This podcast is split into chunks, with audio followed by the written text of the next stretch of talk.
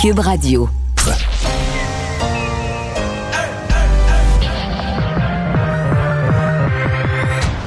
Deux, deux, deux, deux, deux animateurs cohérents, deux visions différentes. Une seule émission, pas comme les autres. Mario Dumont et Vincent Dessureau. Cube, Cube Radio. Bonjour tout le monde, bienvenue à l'émission, bienvenue à Cube Radio. Euh, on a euh, passé deux belles heures ensemble. On va vous raconter cette journée en actualité, journée qui a commencé, Vincent, avec... euh, J'en revenais pas. Hey, je pouvais pas croire. Je me disais, je me disais le Canadien va gagner la Coupe Stanley. Les permis de conduire qui vont baisser, puis significativement. En fait, on va payer. Le permis va être comme gratuit. C'est qu'on va payer Ouais. juste les frais administratifs, 23 pour les deux prochaines années. Exactement. Toi, tu crois, tu te dis, écoute, c'est impos- impensable. Non, ça ça mais- montre l'état de, la- l'état de la crise pour te dire, ils nous font des rabais sur le permis. Mais il y a des surplus.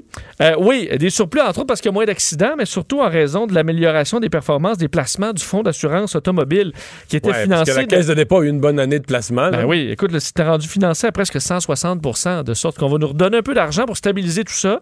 Cette année, là, c'est 87 mais 2022-2023, 23 et 35. On va effectivement uniquement payer les droits et les frais Mais tu sais que les d'administration. permis de conduire, c'est la plus belle augmentation de taxes jamais réussie par un gouvernement là, au début des années 2011, 10, 11. je sais Ouais. C'était aux deux, c'était aux deux Ben ans. oui, c'était aux aux deux ans, années. ils l'ont mis aux années. Personne ne s'en est rendu compte. Ça, Ils venaient, de doubler, hein? ils venaient de doubler le montant. Des génies, mon cher. On va aller rejoindre Paul Larocque. 15h30, c'est le moment de joindre Mario en direct dans son studio à, à Cube Radio. Mario, euh, cette euh, manifestation de demain, je viens de m'entretenir avec euh, Maxime Bernier. qui Entretenir, sera c'est un grand mot, là. manifestation demain.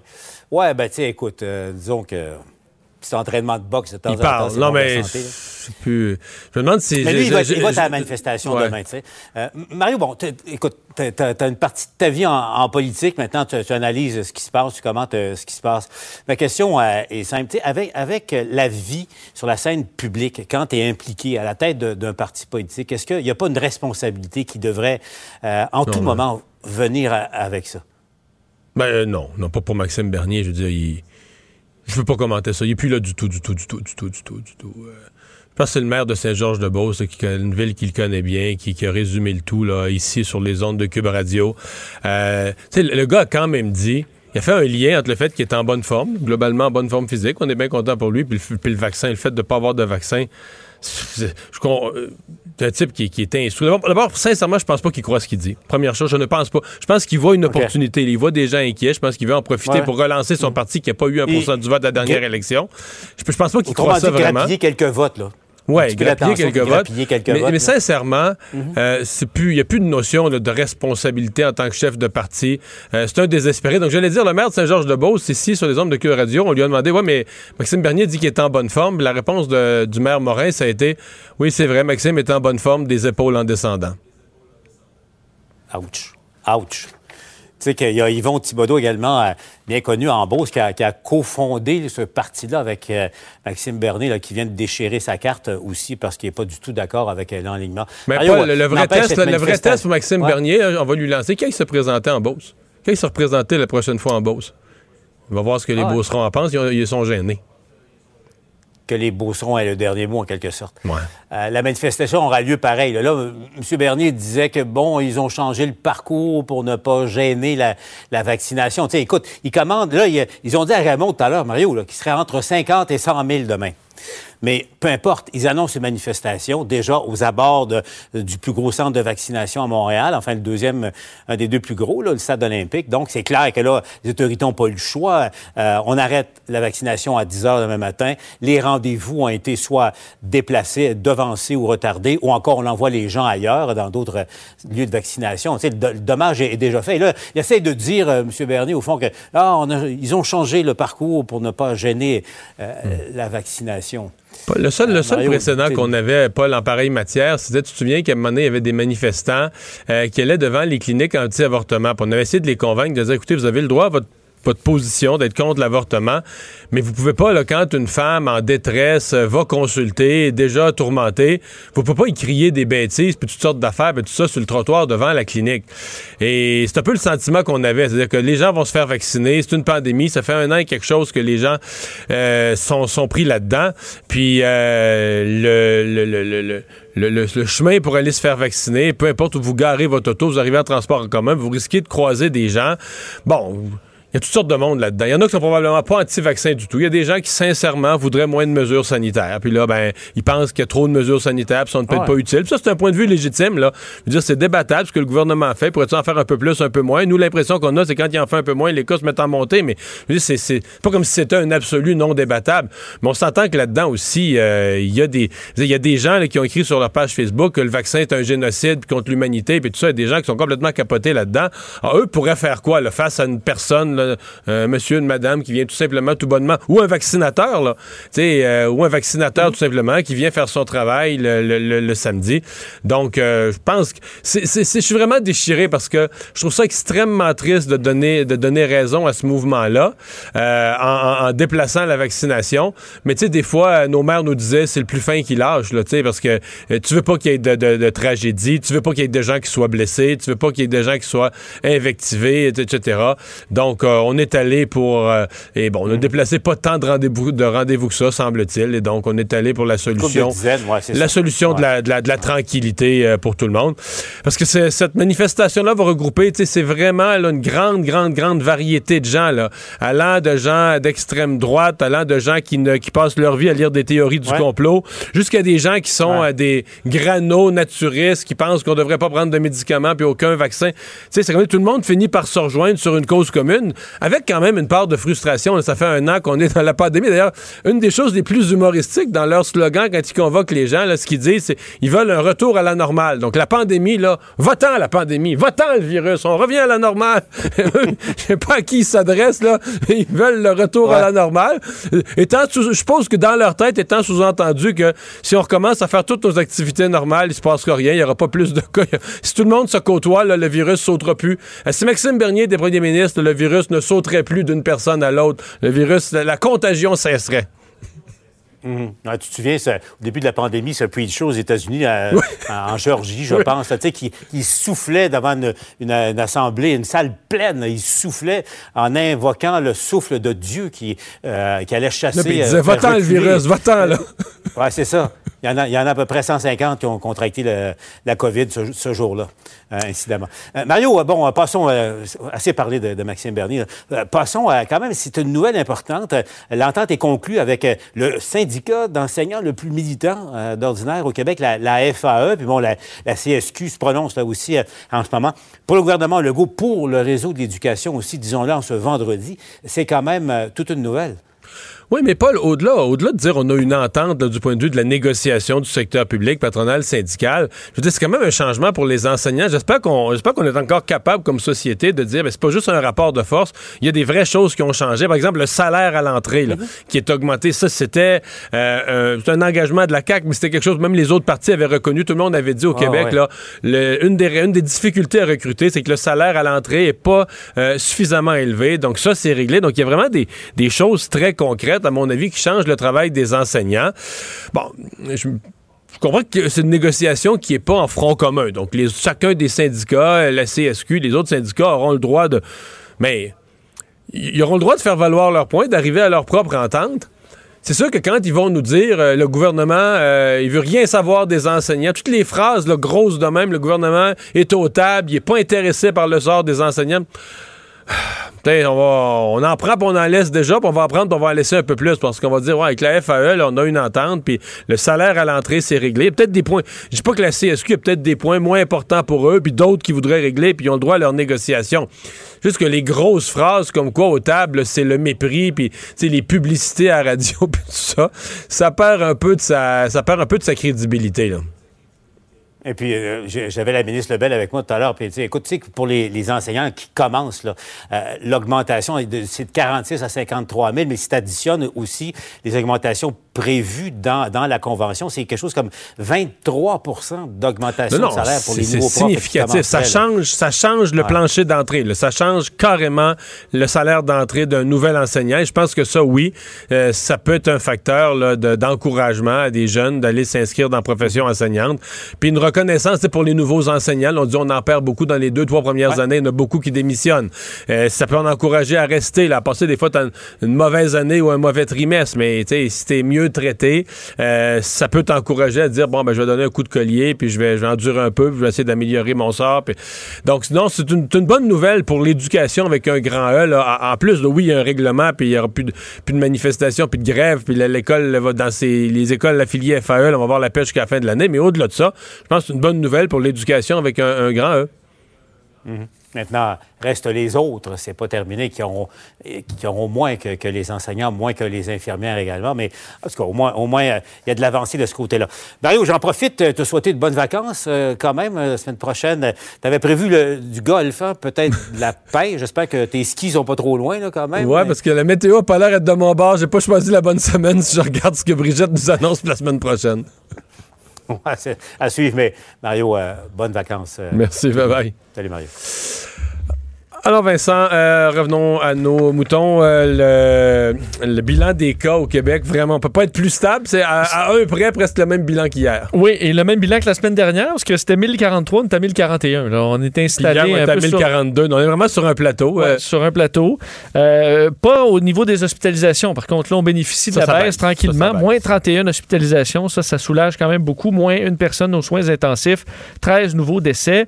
mais donc. Par contre, d'une région à l'autre, tu as des fluctuations tu as le Bas-Saint-Laurent qui a encore des pires chiffres ce matin. Les régions où ça va vraiment pas. Oui, parce qu'il y a des régions où ça s'est amélioré, d'autres non. Bas-Saint-Laurent, effectivement, ça s'est détérioré. On arrive à presque 60 cas, 59. La semaine dernière, on était à 27. Euh, Capitale nationale, ça s'est amélioré, mais là aussi, on est installé sur un 109. Hier, c'était 110 ou 111, si ma mémoire est bonne. Euh, la Mauricie, ça a monté. La semaine dernière, 30, on était à presque 60 aussi. Alors, à surveiller. Montréal, presque 300 cas. C'est stable, un petit peu plus élevé aussi que dans les derniers jours. Chaudière-Appalaches, 117, ça s'est amélioré, mais c'est encore très haut. Et la Montérégie est à 129, c'est les régions où c'est assez élevé. L'Outaouais, 43, par contre. L'Outaouais continue de baisser. Alors ça, c'est bon signe quand même dans ce secteur-là. L'Ontario, un mot sur l'Ontario, 3887 cas, donc on est encore en bas du 4000, c'est une bonne nouvelle, mais c'est très, très élevé quand même.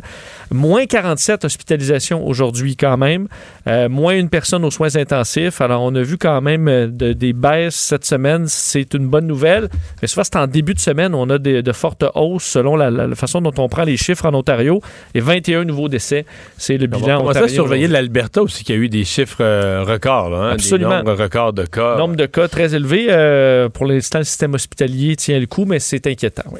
Il y a eu ce drame en, Israël. Euh, bon, les gens qui étaient qui étaient réunis, euh, c'est difficile une grande foule à comprendre comment à certains moments il y a comme une panique qui s'installe, les gens se bousculent, mais il y a eu des morts et il y a des Québécois dans le groupe. Oui, c'est une véritable tragédie qui touche euh, l'État d'Israël aujourd'hui. Vous avez probablement vu ces images hier soir, des dizaines de milliers de personnes qui étaient réunies pour un pèlerinage, donc au mont Méron. Et on comprend que dans une espèce de couloir, donc où la foule est entre deux murets et que la police les empêchait de sortir à un certain moment, il y a eu un mouvement de panique et les gens se sont mis à se piétiner.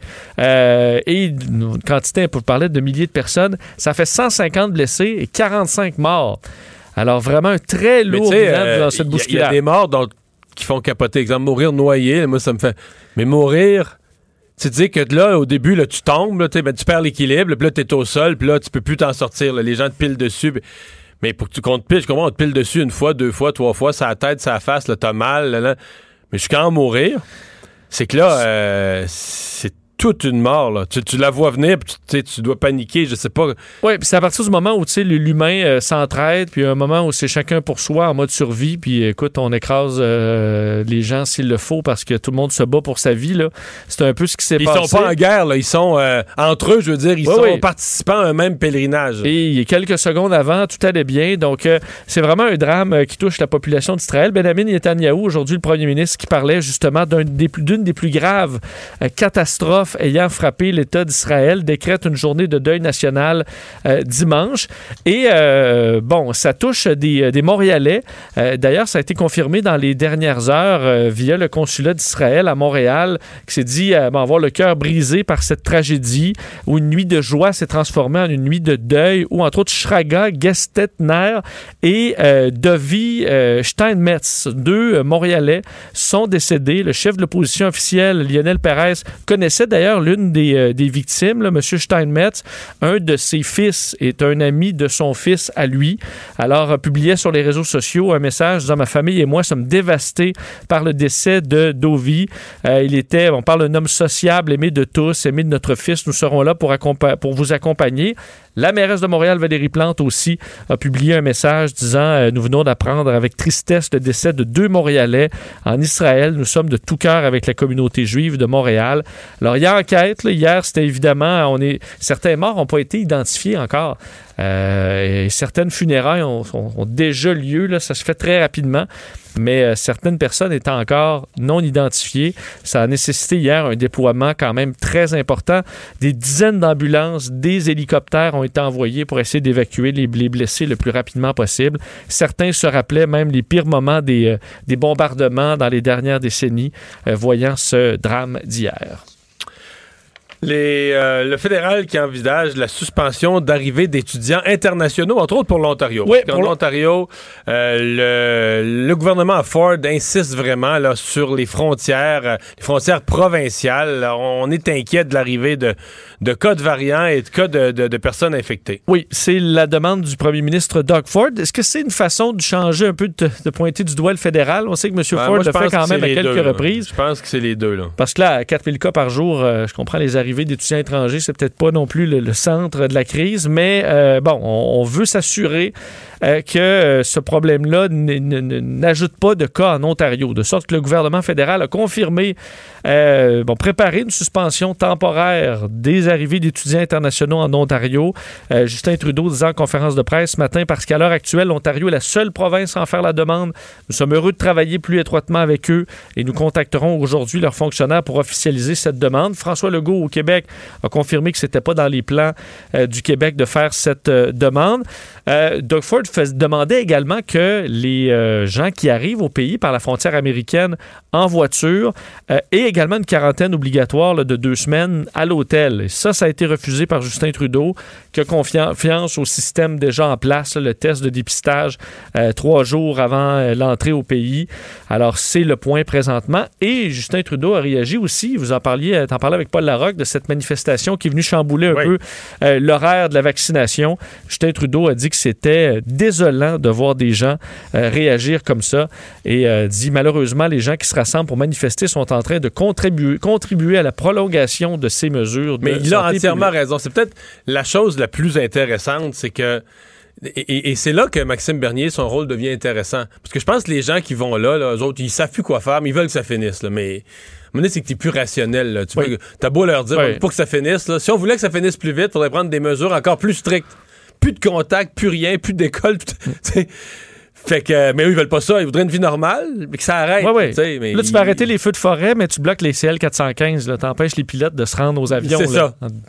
Bon, euh, Bon, mais là, euh, ceci dit, moi, je pense que Maxime Bernier, lui, il souhaite, le- lui, il marque des points avec ça. C'est-à-dire que lui, il marque des points à voir les gens être écœurés des mesures. Donc, lui, il a tout intérêt à ce que la pandémie se prolonge. là.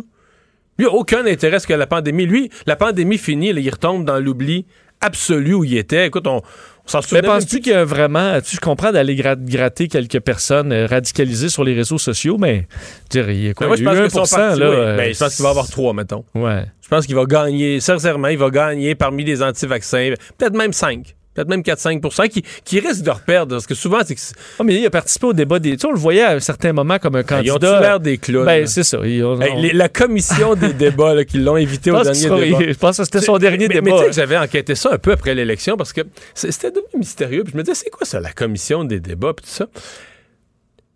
Une des démonstrations que Maxime Bernier avait eu à faire, euh, c'était qu'il fallait qu'il y ait... Écoute, la commission des débats a essayé de faire des, de faire des critères. Puis là, avait mis des Il fallait qu'il y ait une sondages. chance de gagner dans, Dans trois- non, trois. Trois, OK. Il fallait qu'il y ait une chance réelle de gagner, qu'il soit compétitif pour gagner dans au moins trois comtés au Canada.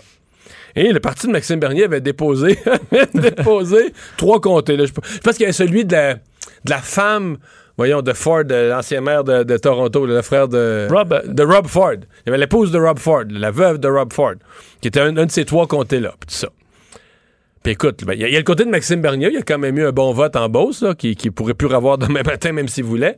Mais euh, dans les deux autres comtés, je pense qu'ils ont eu genre 2 puis 3% l'affaire de même. Pas de vote, Même, même, pas 10% là. Mais c'est même pas 5% Ils ont pris la preuve, mais. Fait que là, tu dis la commission des débats. En fait, je pense même qu'il y a quelques autres comtés où par hasard, ils ont obtenu des 4% C'est le parti de Maxime Bernier lui-même a mis des comtés au hasard. Il savait même pas où il était populaire. Ben, parce qu'il y avait nulle part. Populaire étant 4 alors qu'à la moyenne était 1, là, tu comprends, mais ça fait que, la commission des débats, là, écoute, ils ont fini. On a hâte d'aller à la pêche, toi puis moi, la commission des débats, là.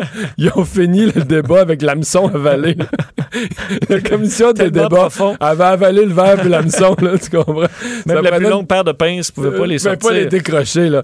Parce qu'il n'aurait jamais dû participer. Là, là, il a encore l'air plus ridicule aujourd'hui en voyant ce que, ce que Maxime là, Bernier... il s'est exclu du... Euh, je pense qu'il s'est exclu de toute forme de crédibilité. En fait, il est plus devenu un personnage. Mettons, demain, il est un personnage inquiétant, dont la police a un petit peu peur. Euh, qu'est-ce qui va arriver? Ce que j'entendais tantôt euh, avec, Paul Larocque, c'est que tu blâme les, les, mesures, blâme aussi le fait il dit que les mesures ont tué des gens. Ben, c'est qu'il blâme les mesures, puis il blâme le fait que les hôpitaux étaient pleins, puis le monde est mort. Mais, euh... pas de mesures, il y aurait eu plus. Ben, ça me parce, que, parce que là, la monnaie, la science est simple. Les mesures, c'est pas des mesures, c'est pas une vision de l'esprit, les mesures c'est de séparer les gens qui se voient pas, qui restent à distance, qui se voient pas, qui se côtoient pas, qui s'embrassent pas, qui se touchent pas, pas propager le vaccin. si tu fais pas ça, tu vas avoir plus de cas. Puis si tu as plus de cas, tu as un pourcentage de cas qui finit à l'hôpital. C'est comme c'est une mathématique là, enfantine. Puis ils vantaient euh, le Texas, il y a eu 15 000 morts. Euh, c'est pour ça, euh, ben, ils ont visiblement pas eu assez de mesures. Ils en ont eu même au Texas des mesures, parce qu'à un moment donné, on apprenait qu'ils avaient retiré les mesures. Euh, donc, il y, avait des, il y a eu des mesures en place tardivement qui ont causé un bilan, euh, un bilan des morts qui, est catastrophique au Texas, qui est désastreux. Mais on prend son, cette, souvent, sur les anti-mesures, on prend le Texas comme étant un exemple de, de pure Alors qu'ils ont eu des mesures, mais comme ils en ont eu moins, ils ont eu plus de morts. Ils ont eu une, effectivement des, en fait, une quantité de morts euh, que, comme on a vu à peu de place ailleurs. Là. Enfin.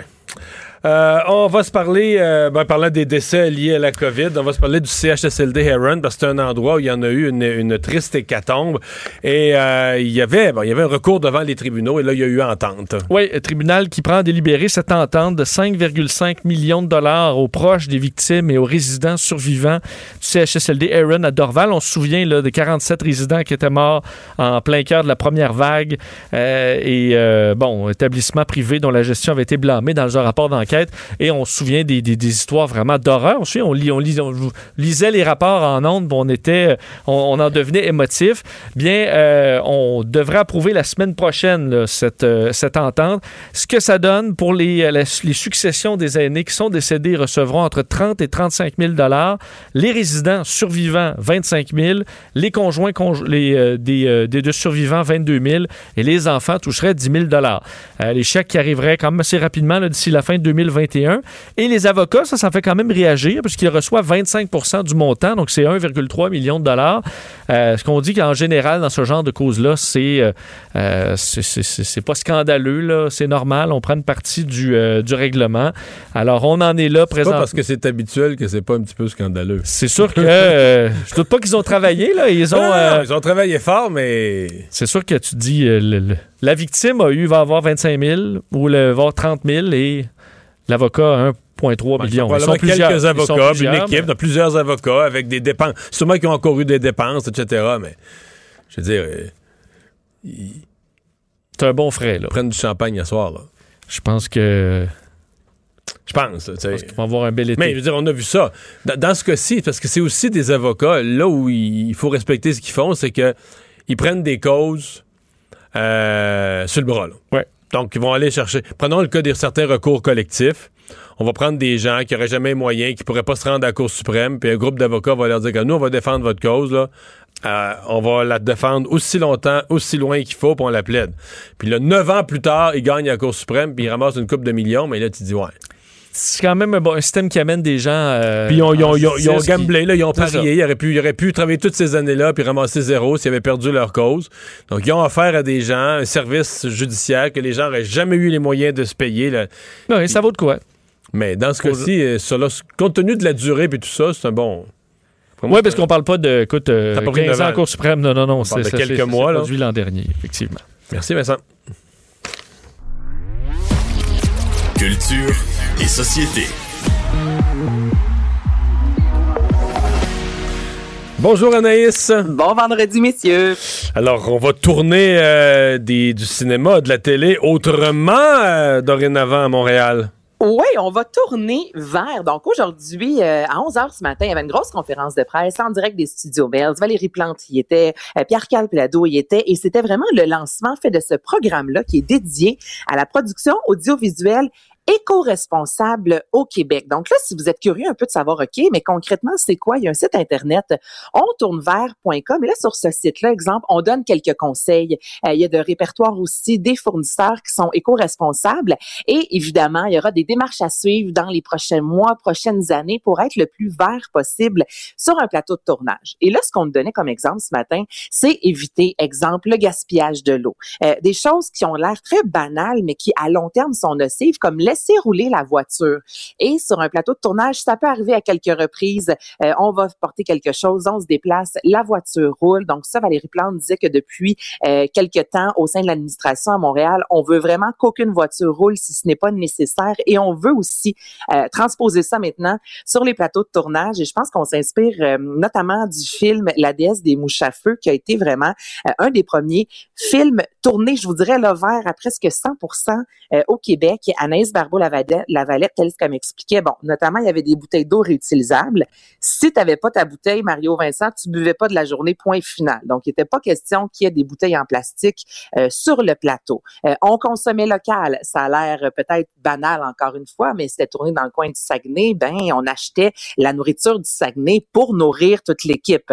Euh, au niveau des itinéraires, on s'arrangeait pour pas faire 10 millions de détours, pour faire le moins de kilométrage possible et embarquer le plus de, de gens possible dans euh, le véhicule. Évidemment, avec la COVID, c'est un peu plus euh, difficile. Euh, on prenait des vêtements seconde main. Donc, c'est ce qu'on veut faire de plus en plus euh, à Montréal pour tant les productions locales que les productions euh, internationales. Donc, ça, évidemment, pour l'industrie. Hey, mais moi, je fais déjà ma part, Anaïs. nouvelle. Tu me nommes pas, là, mais mes, mes line-up d'émissions qui sont imprimées, là, je les garde toutes. Je fais une pile sur le coin de mon bureau. Puis quand j'ai besoin de papier pour écrire à la main, j'écris à l'endo. C'est vrai. Non, mais c'est la chose à... Non, mais c'est des petits détails, Mario, mais c'est la Mais chose pas des applaudissements. euh, Ça veut dire t'as pas des applaudissements à Cannes, quelque chose? Seb, as-tu des applaudissements? Ouais. Vincent, go! Vincent, Mais c'est là, parce que ouais, moi, j'en consomme des feuilles, là, mais je les recycle. OK. Je suis correct.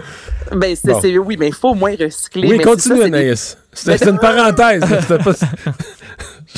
Mais moi, j'attends encore les applaudissements de Vincent. Mais Oui, je l'applaudis. Vincent. je Là, je vois mais- Sébastien qui Tu sais, c'est- je sais pas si faut que tu l'entendes fort. Ah, voilà. Bon! Faut que tu montes le volume pour entendre mon niveau d'applaudissement. là. Applaudissements. Ah, Garde-les un tantôt quand on va finir l'émission. moi, Je vais annoncer que je pars en vacances pour une semaine. Tu C'est- tu rejoueras. Applaudir. Bon, oui, Anaïs, on t'écoute, on t'écoute. Ben non, mais c'est, écoute, c'est le premier sujet. Bon. On tourne vers, donc c'est Et- lancé euh, aujourd'hui. Évidemment, dans les prochaines semaines, on va apprendre davantage sur ce programme-là, mais l'annonce est faite et on va de Bon. l'avant euh, avec On tourne vers. Parle-nous de cette comédienne qui poursuit Marilyn Manson.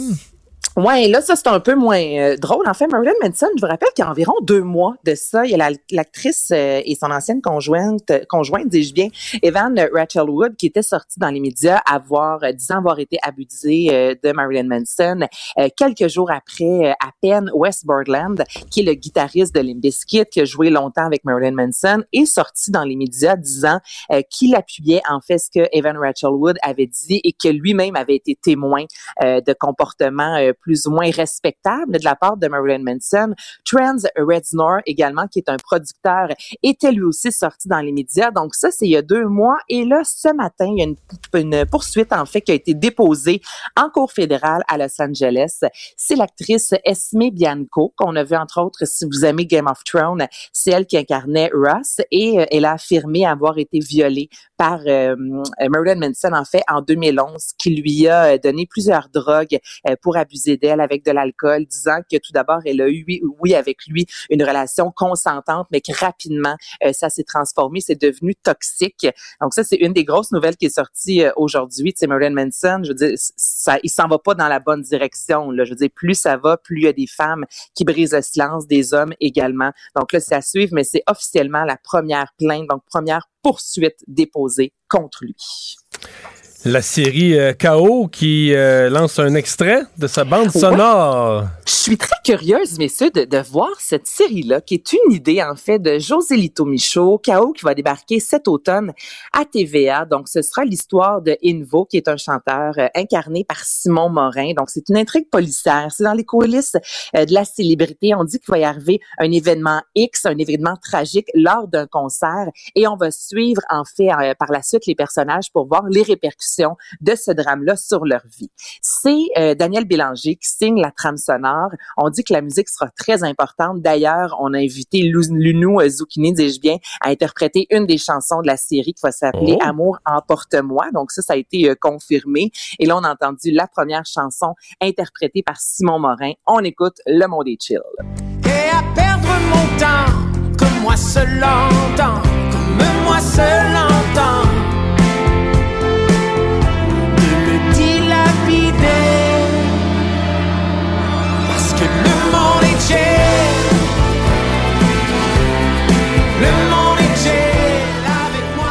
Moi, ce que j'ai hâte de voir quand on dit que la musique est importante, tu sais, je, je, corrigez-moi, là, mais il n'y a pas beaucoup de séries au Québec. Je pense, entre autres, à La Vraie Nature, où, euh, entre autres, Béris faisait partie euh, de la trame sonore. Il y a eu des albums ensuite qui se sont vendus. Mais tu sais, des séries télévisées où la musique... Mais là, tu dis que la série a une intrigue policière à sa base. Exactement. Donc, comme ça se passe, c'est une salle de spectacle, il y a un drame, il y a une intrigue policière euh, dans tout ça, mais là, on suit les coulisses de la célébrité, donc la musique sera importante, mais je pense que c'est une des premières fois au Québec. Vous, est-ce que vous avez en tête une série où la musique, c'était vraiment il y avait des du chien noir, là, mais... Il y avait de la musique là-dedans? ben oui, il chantait, là, ben, avec C'est vrai, il chantait autour du piano. Oui, oui, oui, C'est vrai, ils ont chanté autour du piano, le du chien noir. Pas mal. C'est ce qui me vient en tête, sinon... Euh... C'est plus Mais comment ils appelaient la série avec euh, la série avec Gilda Roy, là, voyons. Euh, Kilométreur? Non, non, non, une gang d'ados bien avant ça. Euh, voyons, euh, Quand Gilda Roy est un ado, ça. Non, mais ils étaient des jeunes, là, mais que le. Hmm. Ah. OK, ben, je. Je retrouve pas. Je vais fouiller. Je vais fouiller. J'aimerais Ouais, bien ouais, ça ben oui, ben oui. Mario, Vous allez le reconnaître, là. Comment ça s'appelait? C'était toute une Zap. gang. C'était vraiment. Hein? Non, non, pas du tout, pas du tout. C'est pas quelque chose que j'écoutais. C'est pour ça que je le nomme. Quelque chose que je savais qu'il existait, que je- j'ai vu quelques fois, mais c'est pas quelque chose dont je suivais tous les, euh, tous les. ép- J'ai Épopée rock. Hey, Popera! Ah! ben oui, Ah, ben oui, ben oui, c'est ben oui, ben oui, petit ben moment oui, aussi, là. exactement. Comment passer à côté des rock, Vincent? Il a pas pensé. Oui. Mais ça chantait tout le temps là-dedans? Ben, ça, c'est vrai. tout le temps, tout C'est le temps. vrai, t'as c'est raison. Ben écoute, c'est depuis Pop et Rock, il n'y en a pas eu bien d'autres, donc ça va faire bien. Un petit moment. À l'automne prochain à TVA. Ah, voilà. Ah! Ce qui rythme nos pas, c'est le rock. Ce que je me souviens de ça, c'est plus RBO qui faisait une parodie d'Épopée rock. hein, on s'en souvient un peu plus. Euh, Star Academy, mais ça se termine en fin de semaine et euh, il y aura des villes mobilisées pour l'occasion. Hey, mais hein, donc c'est ce dimanche à 19h. On pourra évidemment suivre en finale William Cloutier, Lunou Zucchini, sur scène les trois accords, Lara Fabian, Patrice Michaud, Ariane Moffat, Grégory Charles, ainsi que les 15 académiciens. Et là, si vous euh, prenez votre voiture en fin de semaine, Mario, tes vacances euh, débutent. Si tu passes par Victoriaville ou Saint-Denis sur Richelieu, vous allez Ouais, il y a voir. de l'action, là. hein? Il y a de l'action, là. Des, pla- des, des panneaux placardés, je veux dire, électroniques avec les, les photos. On a placardé des commerces. Ce que je trouve très drôle, entre autres, c'est à Saint-Denis sur Richelieu, dans l'épicerie locale. Si vous achetez, euh, il est écrit en gros, votez pour l'UNU, on vous donne un zucchini. Tu sais, faut le faire quand même. Donc là, c'est quand même beau à voir ce côté-là des villes. Euh, on l'a vu à chaque fois avec Star Academy. Et là, pandémie, pas pandémie, les villes se, se, se mobilisent vraiment pour donner une belle vague d'amour aux candidats. C'est ce dimanche. C'est Vanessa Duchel qui euh, sera plutôt à 18h30 avec Sabrina Cournoyer. Donc, ce sera déjà la, dernière, la dernière émission de l'avant-variété. Et Je vous rappelle que le gala sera diffusé simultanément sur Cube Radio et ce sera à TVA également. Merci Anaïs. Hey, attends, est-ce que c'est le temps des applaudissements, Mario? Là, tu pars en vacances pour vrai? Non, mais je Non, pars pas en vacances fin, après la chronique. là, je pars en vacances après l'émission quand même. Ben je vais pas me sauver sais. en milieu d'émission. Bonne semaine. Bye bye. Hey, salut, là, bye bye. Pour une écoute en tout temps, ce commentaire d'Anaïs Gertin-Lacroix est maintenant disponible dans la section balado de l'application et du site cube.radio. Tout comme sa série balado, Culture d'ici, un magazine culturel qui aligne entrevues et nouvelles du monde des arts et spectacles. Cube Radio. Il explique et démystifie l'économie. Pierre-Olivier Zappa, à vos affaires. Bonjour Pierre-Olivier.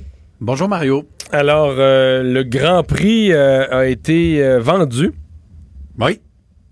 Vendu à Belle. Vendu à Belle, c'est-à-dire que le, le promoteur du Grand Prix actuel, euh, M. Dumontier, François Dumontier, a vendu euh, la, la tenue de l'événement, la promotion de l'événement du Grand Prix de Montréal euh, à Belle. OK. Et, et ça a pris un peu tout le monde par surprise euh, ce matin, Mario. Euh, le fait que le, le- le promoteur du Grand Prix de, de Montréal euh, se déleste de ses activités, alors que mercredi, il y a 48 heures, il recevait un coup de pouce des gouvernements qui ont accepté d'injecter euh, 51 millions de dollars. Est-ce qu'on aurait mis Euh, autant d'argent si on avait su que c'est une des compagnies les plus riches au Canada qui l'achetait? La question se pose, et c'est la question euh, que j'ai posée. euh, Est-ce que, au- d'abord, au est-ce que le gouvernement du. Québec savait? Le gouvernement du Québec était au courant. Euh, écoute, on vend pas la- les droits de présenter le Grand Prix de Montréal. On, on vend pas la promotion du Grand Prix en seulement 24 heures. C'est quelque chose qui s'organise sur des semaines, voire des mois. Euh, et donc, cette semaine, mercredi, on avait le ministre des, de l'économie, notamment Pierre Fitzgibbon, qui annonçait euh, qu'il était très heureux du deal euh, avec euh, le groupe Octane, avec François Dumontier, pour prolonger de deux ans la tenue du Grand Prix. Les gouvernements, les trois paliers de gouvernement se sont mis d'accord pour mettre sur la table 51 millions de dollars de fonds publics pour aider M. Dumontier à présenter euh, ses, ses Grands Prix au terme de l'entente qu'il avait déjà avec la F1. Mais là, écoutez, 48 heures plus tard, ça c'est la séquence des événements, on apprend que François Dumontier vend euh, son, entreprise, euh, Groupe Octane, à euh, Bell, au géant des télécommunications. Donc, pourquoi ne pas avoir annoncé euh, il y a 48 heures que le, le groupe était vendu et que le gouvernement allait aider Bell euh, à présenter le Grand Prix au cours des prochaines années. La question, euh, la question se pose. Euh, La question également des décisions du Grand Prix. Est-ce que ce sera encore euh, euh, dirigé à partir de Montréal ou encore à partir de, de Toronto? Ça, c'est un autre point d'interrogation. On sait que le siège social de Bell est, est à l'île des Sœurs officiellement, mais que le centre décisionnel et que les dirigeants de l'entreprise habitent la région de Toronto. Donc, Je veux dire que tout se décide à Toronto, même dans leurs médias francophones. ben, c'est-à-dire que J'ai eu des preuves de ça jadis. J'ai déjà vu Oui. ça, euh, connu des gens qui pouvaient pas croire que des décisions semblables se prenaient à Toronto. Et écoute, il y a le, centre décisionnel, on ne se fera pas de cachette de, de Bell est à Toronto, que ce soit pour les réseaux francophones, que ce soit même pour CTV. Lorsque lorsque on apprend à CTV qu'il y a des coupes, euh, c'est souvent pas une décision locale, mais c'est une décision qui est prise à Toronto. On envoie des préavis, on dit écoutez, vous devez couper X nombre de postes. Donc euh, le Grand Prix passe entre les mains de Bell. Certainement euh, que Bell a les moyens de propulser l'événement, d'organiser une grande fête à Montréal, euh, a les reins pas mal plus solides que le précédent promoteur qui, euh, dit-on entre les branches, euh, euh, arrivait pas à dégager d'énormes profits en présentant le, le Grand Prix de Montréal. Euh, mais c'est vraiment la séquence d'événements, des événements qui posent des questions. Aujourd'hui, le ministre euh, de l'économie euh, nous a confirmé qu'il était au courant. Alors pourquoi ne pas en avoir inform- informé les gens à ce moment-là, au moment où il faisait une tournée d'entrevue pour se vanter qu'il avait réussi à sauver le Grand Prix de Montréal? La question se pose. Parlons des remboursements euh, des billets d'Air Transat. J'ai fait avec l'outil hier en ligne, ça allait Ouais. très bien, mais ceux qui ont fait affaire avec des agences de voyage auront peut-être des, euh, des frais surprises. Des, des surprises et, c'est assez désagréable. Je vous explique, je reçois plusieurs courriels depuis hier euh, de gens qui me disent on a fait affaire avec un agent de voyage et là on me demande euh, 20 dollars pour euh, obtenir le remboursement. Et sachez que les, clients de Transat qui sont passés par une agence de voyage, vous n'avez pas le choix pour demander un remboursement. Il faut demander à votre agent de voyage qu'il fasse lui-même les démarches. Alors, il y a des agents de voyage qui demandent 20 dollars, d'autres 40 dollars. Et tenez-vous bien, il y a un agent de voyage, je ne le nommerai pas parce que je- j'ai essayé de lui parler aujourd'hui, là, mais plusieurs de ses clients m'ont dit qu'il réclamait 400 dollars. Mais voyons. Mais là- 400 dollars pour obtenir un remboursement sur des Dans vols. certains cas, qui va être de 6, le vol va être de 6 700. Ben, c'est ça, c'est exact. Alors euh, là, euh, euh, je me suis renseigné auprès de Transat. J'ai dit, est-ce que c'est normal que des- des agents de voyage, et, et Transat est au courant de la pratique, mais ce qu'ils me disent, c'est qu'attention, euh, les commissions qu'ont touché les agents de voyage en vendant les billets ou les forfaits, on, on, on- on leur laisse. Donc, Donc, ils le- ont déjà été payés, ils ont déjà fait ont leur déjà profit sur la vente du voyage. Exactement. Mais rien n'empêche un agent de voyage de vous charger des frais pour faire les démarches. Donc, eh, il y a, il y a des clients qui sont menottés en ce moment. Ouais. Celui qui va payer 20 dollars va peut-être pas se, se plaindre au Mais fort. même là, même là, je veux dire, même là. Dans le, si j'étais, moi, de l'association des agents de voyage, là, euh, je sonnerais l'alarme parmi mes membres. Parce que le, le message qu'ils sont en train de passer aux gens, c'est déjà qu'il y a une bonne partie des plus jeunes qui disent, regarde, on prend pas un intermédiaire, on achète direct en ligne. Tu veux un billet d'avion, va direct sur le site d'Air Transat. Alors déjà qu'il y a une partie des gens qui sont pas sûrs qu'il faut passer par eux. Si le mot se passe que quand tu veux te faire rembourser ou quand il arrive quelque chose, plutôt que t'aider de te faire rembourser, l'agent de voyage se garde une cote sur ton remboursement, euh, belle façon de se rachever, là. Et, et je suis, euh, suis d'accord avec toi, Mario. Je les ai contactés, euh, le regroupement des agents de voyage. Ce qu'on m'a dit, c'est que 90% des agences de voyage ne chargent aucun frais. Et pour le reste des 10%, il y a un malaise. Il y a un profond malaise. Le regroupement a suggéré à tous ses membres de ne pas exiger de frais pour les remboursements parce qu'eux-mêmes reconnaissent que, hey, les clients de plus en plus nous contournent, nous les agents de voyage, veulent le remboursement, attendent souvent depuis plus d'un an euh, de revoir l'argent auquel ils ont droit. Alors s'il y a des agents qui se mettent à charger de 40 à 400 dollars, euh, ça nuit à l'ensemble de l'industrie. Mais il y a des il y a des il y a des agents qui le- qui l'exigent et qui menacent même les clients et qui disent écoutez, si vous n'êtes pas euh, prêt à me à me laisser les, les, les les 40 ou les 400 dollars, ben vous, vous n'aurez pas votre remboursement. Est-ce qu'il y a un recours rendu là? Euh, pour l'instant, mis à part une plainte euh, à la protection du consommateur et des recours éventuels euh, devant la Cour des petites créances, euh, les, les, pour- en, en disant que c'est abusif, là, en disant qu'on on, on a des frais abusifs, il n'y a aucun recours parce que le- l'agent de voyage, dans la loi, peut prétendre qu'il a un travail, euh, qu'il a une tâche à exercer, c'est-à-dire remplir le formulaire, mais on s'entend, c'est un formulaire. Les gens de Transat me disent que c'est un formulaire qu'on remplit en cinq Mais minutes. ça m'a pris euh, pour vrai une minute, euh, une minute vingt. Oui, c'est ça. Alors, euh, il y a des gens qui sont menottés. Là, espérons que le message est entendu. Et s'il n'est pas entendu, ben on mettra un peu de pression, puis on demandera à ces agents de voyage de s'expliquer. De venir en entrevue, ils vont être certainement Ben heureux voilà. de t'expliquer ça. Hey, merci Pierre-Olivier. Il n'y a pas de quoi. Bonnes vacances, Mario. Merci Ciao. beaucoup. Salut. Mario Dumont, un vent d'air frais. Pas étonnant que la politique soit sa deuxième nature. Vous écoutez Mario Dumont et Vincent Dessureau. Alors, la campagne de vaccination qui va à bon train un peu partout dans le, dans le Québec. Euh, contre, en Outaouais, on a eu, euh, ou on a, semble-t-il, certains problèmes de, de, de, de main-d'œuvre. En fait, on, on était au point, là, on pouvait dire qu'on on menaçait la capacité de donner tous les vaccins. Et euh, ce que je comprends, c'est que c'est la ville de Gatineau qui euh, s'est dit prête à prêter euh, de ses employés pour maintenir le rythme de la campagne de vaccination. On va parler au maire, euh, Maxime Pedneau-Jobin. Bonjour. Bonjour, M. Dumont. Euh, Faites-nous un peu le, le portrait. là. Com- combien d'employés? Quel genre d'employés? Parce que est-ce que c'était du personnel de la santé? Je suppose que non. La ville n'a pas ça sur, son, euh, sur sa liste de paye. Non, non, on a, on a une conseillère municipale qui est une ancienne infirmière qui donne des vaccins, mais c'est tout. C'est tout, OK. Euh, on a, ce qu'on va donner, c'est 55 employés à temps plein pour deux mois, et ça, c'est plus trois à temps partiel, ça fait que 58 personnes.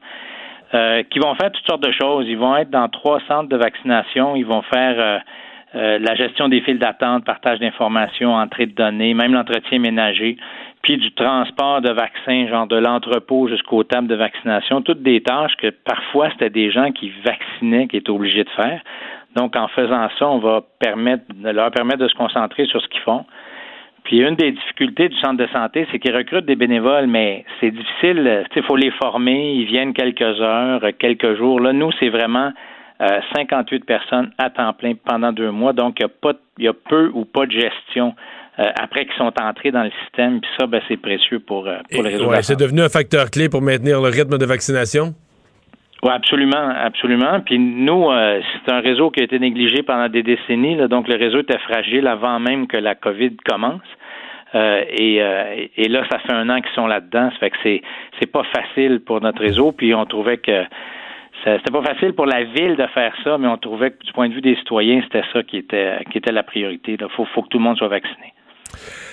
Euh, parlez-moi de l'état de la, de la, pandémie en Outaouais. Vous avez eu des journées vraiment, vraiment euh, difficiles. Ça s'est évidemment ressenti dans le système de santé, même qu'il a fallu transférer, je pense, certains patients vers les Laurentides ou vers d'autres régions. Euh, est-ce que ça va mieux? Est-ce que les choses se, se replacent? Est-ce que vous avez même espoir de voir...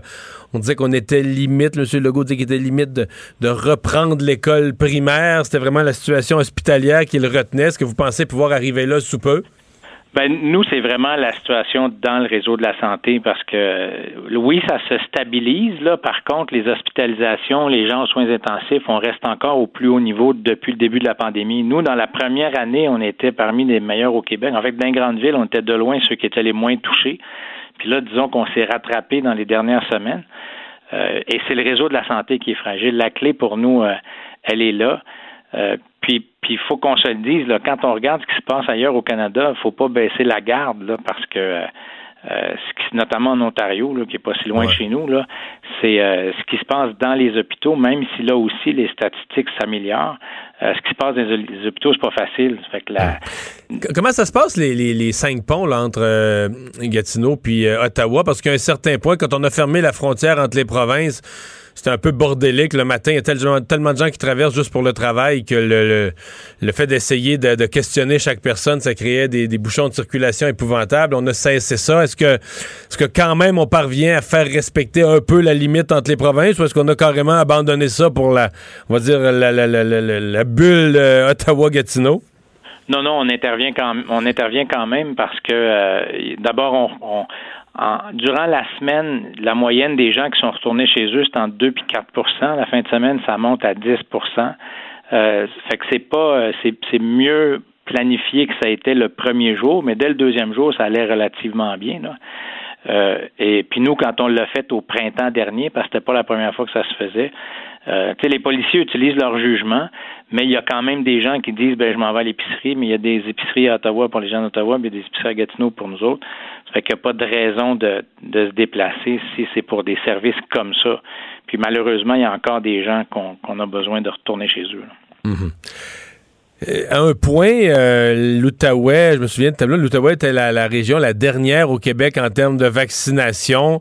Euh, et quand je voyais ces chiffres-là, je pensais à vous. Je me disais, souvent on a dit l'Outaouais est un peu le, un des parents pauvres au Québec. Vous l'avez mentionné vous-même dans le domaine des soins de santé. Là, on va vous construire un nouvel hôpital d'ici quelques années. Mais est-ce que vous l'avez encore vécu avec la vaccination? Est-ce qu'il y avait une cause? Est-ce que ça s'est rattrapé maintenant? et est-ce qu'il y avait une cause qui faisait que l'Outaouais était dernière? Euh, ça, ça s'est rattrapé, puis ça s'est rattrapé plutôt bien. Euh, c'est toujours des enjeux de ressources humaines, nous. À partir du moment où on commence la crise avec avec deux prises, ben c'est assez difficile d'être performant pendant l'ensemble de la crise. C'est la pénurie de médecins, la pénurie d'infirmières, la pénurie de personnel en général, c'est plus dur ici qu'ailleurs. quand on dit qu'il nous manque un hôpital, là, puis c'est pas rien, c'est vraiment beaucoup, beaucoup de gens que nous, on, ne peut pas déplacer d'un service à un autre pour être plus performant quand, on est dans l'opération vaccination ou dépistage, parce qu'on n'a pas de marge de manœuvre en commençant. Euh, c'est pour ça que l'annonce du gouvernement du Québec de, faire ce rattrapage-là, notamment en, amenant un, nouvel hôpital, euh, bon, il n'est pas là, là, ça va prendre un certain nombre d'années, mais disons que ça, la crise qu'on vit là confirme que euh, tu peux pas négliger une région pendant 40 ans sans qu'il y ait des, des conséquences graves. nous, on était en zone rouge alors qu'on avait à peu près pas de cas, puis la seule raison, c'est que notre réseau de la santé était fragile. Ça fait que c'est des commerces qui sont dans le trouble, c'est des citoyens qui, qui sont euh, isolés alors qu'ils pourraient ne pas l'être euh, parce qu'on était vraiment, euh, on avait à peu près pas de cas. donc, on, on, porte cette frustration-là, mais après qu'on a dit ça, il faut vivre avec jusqu'à temps qu'on ait corrigé la situation. Puis c'est pour ça que la ville on envoie du monde, puis tu sais, c'est 58 personnes. Si c'était Montréal, toute proportion gardée, ça serait 450 employés qui, qui partiraient vers le réseau de la santé. C'est qu'on est assez fiers de, de ce qu'on fait. Vous regrettez pas euh, votre décision de ne pas euh, revenir aux élections municipales de l'automne? Toujours convaincu de, de quitter? Euh, toujours convaincu. Puis je dirais que nous autres, dans les quatre dernières années, là, ça a été inondation, tornade, inondation, COVID. ça fait que disons que vu comme ça, vu comme ça, ça peut être tranquille. Non, non, non. Je, ça va me faire du bien une petite pause. Ben, on vous souhaite que votre mandat se, se termine bien. Merci d'avoir été là. Merci beaucoup. Au revoir. Maxime Pedneau-Jobin, le maire de Gatineau. On s'arrête. Mario Dumont et Vincent Dessureau. Inséparables comme les aiguilles d'une montre. Cube Radio. Vincent, c'est la nouvelle du jour, hein, la plus euh, concrète pour monsieur, madame, tout le monde. Le permis de conduire qui va coûter euh, moins cher. Quand on dit une Oui. nouvelle aura des pâquerettes, là, mais... Oui, et il faut dire, on n'a pas eu beaucoup de cadeaux euh, quand même. En- à chaque fois qu'on parle à, à- à Pierre-Olivier Zappa, c'est toujours pour nous dire ben, ça coûte plus cher, ça coûte plus cher, ça coûte plus cher. Pas pour le permis de conduire, et ça pour deux ans. Et c'est quand même, bon, honnêtement. Ça inclut pas cette année. L'année de- mais l'année 2021, il y a- on est rendu à fin avril, il y a le tiers du monde qui ont déjà payé. Là. Oui, cette année, ça va coûter 87,28 Je pense que mon enveloppe était. euh, j'ai j'ai quitté, elle était, elle est arrivée ce matin, moi, pour Mais mon renouvellement. c'est Dessureau, Oui. Dumont? Ça va avec, les- ça va avec les noms de famille, non? C'est pas les plaques, ça? Ou c'est les plaques, ça? Ouais. Ça va avec Moi, je sais que je paye Ça va avec les dates de naissance, sinon. Ben, en tout cas, moi, je sais que les plaques et le permis, ça, arrivait tout, ça arrive tout le temps en même temps. Ah, mais le permis, c'est à notre fête, ça. Le permis, c'est à notre fête. Bon, je ben, pense tu que vois, moi, on doit recevoir ça à peu près dans le même temps. Le permis, c'est avec ta date de fête. je me souviens dans des années, euh, des années de vache maigre, là, quand ça rentre, ça fait mal. Et euh, ben, effectivement, là, c'est pour les 2021, c'est 87,28 Mais 2022 et 2023, 23,35 votre permis pendant deux ans. Pourquoi? Ben, en fait, d'un, euh, qu'est-ce qu'on paie? Parce que c'est pas. euh, c'est- en fait, on élimine totalement le frais, ce qu'on- euh, le, le montant du permis. Ce qu'on aura à payer, c'est les frais d'administration, 4,75 et les droits, Là, ce que je que le 18,60 4 de 75, c'est vraiment se payer pour les per- le, le- La paperasse, le la permis paperasse, physique. Le permis physique lui-même, là, le faire les permis. là. Effectivement. Donc, euh, euh, le- le- le- les mauvais conducteurs, en fait, ceux- les mauvais, ceux qui ont Une qui ont- infraction, qui ont des- des- des une points infraction d'inaptitude. ou plusieurs, paieront, eux, de 50 à 450 Ça monte quand En même fait, c'est haut. qu'il c'est qu'il n'y a pas de réduction sur les points d'inaptitude. C'est ce que tu payais. L'extra pour les points d'inaptitude, lui, il reste. Là. Exact. Et pour les motocyclistes aussi, il y a une grande baisse. Il faut dire que certains s'étaient retrouvés avec une facture de 800 dollars pour le renouvellement de leur classe 5 et 6 euh, et de leur immatriculation. Ben, vous aurez un rabais de 150 dollars en 2022 et 2023. Pourquoi? Enfin, au total, euh, c'est- plus d'un milliard de dollars qui sera retourné. C'est quand même beaucoup d'argent. Euh, on a d'un moins d'accidents. Évidemment, la pandémie, alors ça a permis de, souffler un peu les coffres de la SAQ. Et aussi, surtout, c'est que le fonds d'indemnisation a euh, eu des placements extraordinaires là, dans Merci les au dernières rendement années. de la caisse de dépôt. Absolument, parce qu'en en 2010, c'était 82 le finance, la capitalisation là, du fonds. C'est passé à 156% en 2020, en 10 ans. Euh, et là, on va réduire ça à 125 avec ces paiements-là. La mauvaise nouvelle, par contre, c'est que ça ne durera pas. Là. Et en 2024, on vous attend dans le détour parce que là, ça monte à 118 et 18. Il y aura des augmentations. Le ministre m'a dit ce matin que ça, c'est le scénario actuel. Mais il reste trois ans pour travailler là-dessus. C'est ce qu'il m'a dit ce matin. Il reste trois ans pour travailler là-dessus. Puis là, on va voir ce qui est possible de faire financièrement pour éviter cette hausse-là après. Bon, parce que euh, on- donc bonne nouvelle. Peut-être qu'on aura des. euh, Ça dépendra de la bourse aussi, mais on verra. Alors vous aurez un allègement, mais pas cette année encore là, mais l'an prochain et pour 2023, je pense que ça va faire euh, grand bien. Les vaccins de Pfizer qu'on reçoit, qui depuis le début euh, proviennent de la Belgique, euh, depuis le début de la campagne de vaccination, ben on va aller les, on va aller les chercher moins loin. Oui, et euh, on apprenait, dans, en fait, le, le ministère de l'Approvisionnement a confirmé dans les dernières heures que les vaccins Pfizer, donc on- c'est le vaccin qu'on a le plus au Canada, provi- prov- proviendront désormais des États-Unis. Donc, on sait que ça provenait de la Belgique. Et là, ça viendra de Kalamazoo, l'usine de Pfizer Mais qui est à- aux États-Unis. Qui, quoi, il est à deux heures de camion de la frontière Eh canadienne. oui, tout à fait. C'était. C'était pas compliqué. La logique, ça aurait été qu'ils viennent toujours de là. C'est juste que les Américains, tant que les Américains avaient pas, eux, toutes les doses de vaccins qu'il leur fallait, ils en sortaient pas un du pays. C'était aussi, simple que ça. Exact. Ça montre que ça progresse c'est que là, on, on délie tranquillement les, euh, les- les vaccins des États-Unis euh, qui pourront être plus facilement accessibles. Euh, ça avait perturbé la, la- la chaîne d'approvisionnement quand même au pays pendant un certain temps. Et il faut dire, avec l'Europe qui euh, a beaucoup moins de vaccins encore, ben, à part la Le Royaume-Uni, mais euh, que les États-Unis, on peut s'attendre à ce que ce soit une bonne nouvelle pour l'approvisionnement euh, d'avoir des euh, vaccins qui proviennent des États-Unis. Effectivement, c'est juste moins loin aussi, alors moins de transport, moins compliqué. Les professeurs, les enseignants de la FAE qui ont voté pour euh, l'entente. On savait qu'il y avait une entente de principe la semaine passée, mais elle a été approuvée par les membres. Euh, des changements quand même importants pour les enseignants. Entre autres, peut-être ce qui est le plus remarquable, c'est le, le premier échelon auquel on entre là, quand, quand on devient enseignant. Oui, ben le premier et le dernier, c'est quand même des bons, euh, des bons changements parce que le premier là, passe de 46 000 à 53 000. Mais ça va être plus que ça dans les faits. Là. Je veux dire, à la fin de la convention, au bout des trois ans, c'est comme 55. C'est presque une augmentation de 10 000. Là. Et euh, tout comme pour la fin, alors les professeurs au bout des échelons gagneront 91 116 dollars. Et euh, faut dire, là, on compare souvent avec la moyenne canadienne. La moyenne est à 92 000. Alors là, on peut On plus proche, dire qu'on est complètement, et avec le coût de la vie aussi, je pense qu'on est, euh, euh, c'est- beaucoup plus dans la moyenne. Ça a été confirmé tout ça par Sylvain Mallette, le président de la centrale syndicale, alors que le dernier échelon, 91 000. Et ça s'arrête pas là. J'entendais plusieurs professeurs qui disent ce qui leur fait plaisir, évidemment, en plus de salaire. Tu sais tout que le les, monde en- les enseignants euh, que j'aime bien n'ont pas intérêt comme à ce qu'on parle de ça. Moi, quand j'avais euh, j'avais fait une présentation à mon émission LCN sur le- la rémunération des enseignants, avant, là, là c'est 91 000, présentement, je pense que c'est 83. quelque Exact. chose. Et, C'est euh, presque 10 000 encore là. Ouais, mais, mais je te dirais que le public avait été un peu surpris.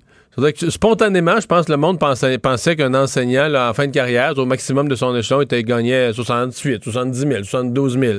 83, les commentaires que je recevais du public, ils disaient Ah oui, quand même. Puis le 91, donc c'est. Mais c'est correct, ils font un travail important, mais. euh, Mais surtout, on pourra pas se déchirer la chemise en c'est-à-dire qu'on est mal payé, puis maltraité, puis sous, tu sais, dans la société, qu'on est des, des sous-fifres abandonnés. Ce qui a une limite à un moment donné quand tu gagnes, mettons, des, des, des- des salaires comme ça, tu gagnes bien ta vie, plus la permanence d'emploi, plus des avantages, plus. À aller à prendre, mettons, les ondes là, des, des médias là, en publicité, puis à dire le gouvernement, quelle que soit la couleur du gouvernement, là, toujours, tous les gouvernements étaient de mauvais employeurs. là. le PQ, les libéraux, ils nous bardassent, ils nous traitent à la- coups de pied, ils nous mentent. À chaque fois qu'ils sont aux tables de négociation, ils sont de mauvaise foi. Arrêtez, là. Je veux dire, arrêtez, arrêtez. Puis c'est pas le gouvernement qui paye. Mettons, le François Legault Sonia Lebel, la présidente du Conseil du Trésor, là. Ils payent pas plus que moi. là. Ils payent leur part de- ils payent leur petite part d'impôt, comme nous tous, on paye notre part d'impôt. C'est pas. Fait que mettons que Sonia, Lebel dit non, vous voudriez 2% de plus vous dites non, là. Pas elle qui le paie. Sortirait pas de sa poche. Pas comme une compagnie, là, quand un propriétaire de PME veut pas donner une augmentation de salaire, là, c'est son profit. Puis s'il fait des gros profits, tu peux dire, ah, ben, tu veux garder. tu veux- Non, là, c'est c'est contribuable. Tu vas augmenter les taxes pour aller financer ça. Oui. Ben. on comprend que c'est une tâche importante, mais il y a une période de vacances, puis tu gagnes 91 000 avec. euh, alors, ça peut quand même être intéressant. Mais avec Euh, la- l'année qu'ils viennent d'avoir, je pense que personne va dire qu'ils méritent pas du tout ce qu'ils ont.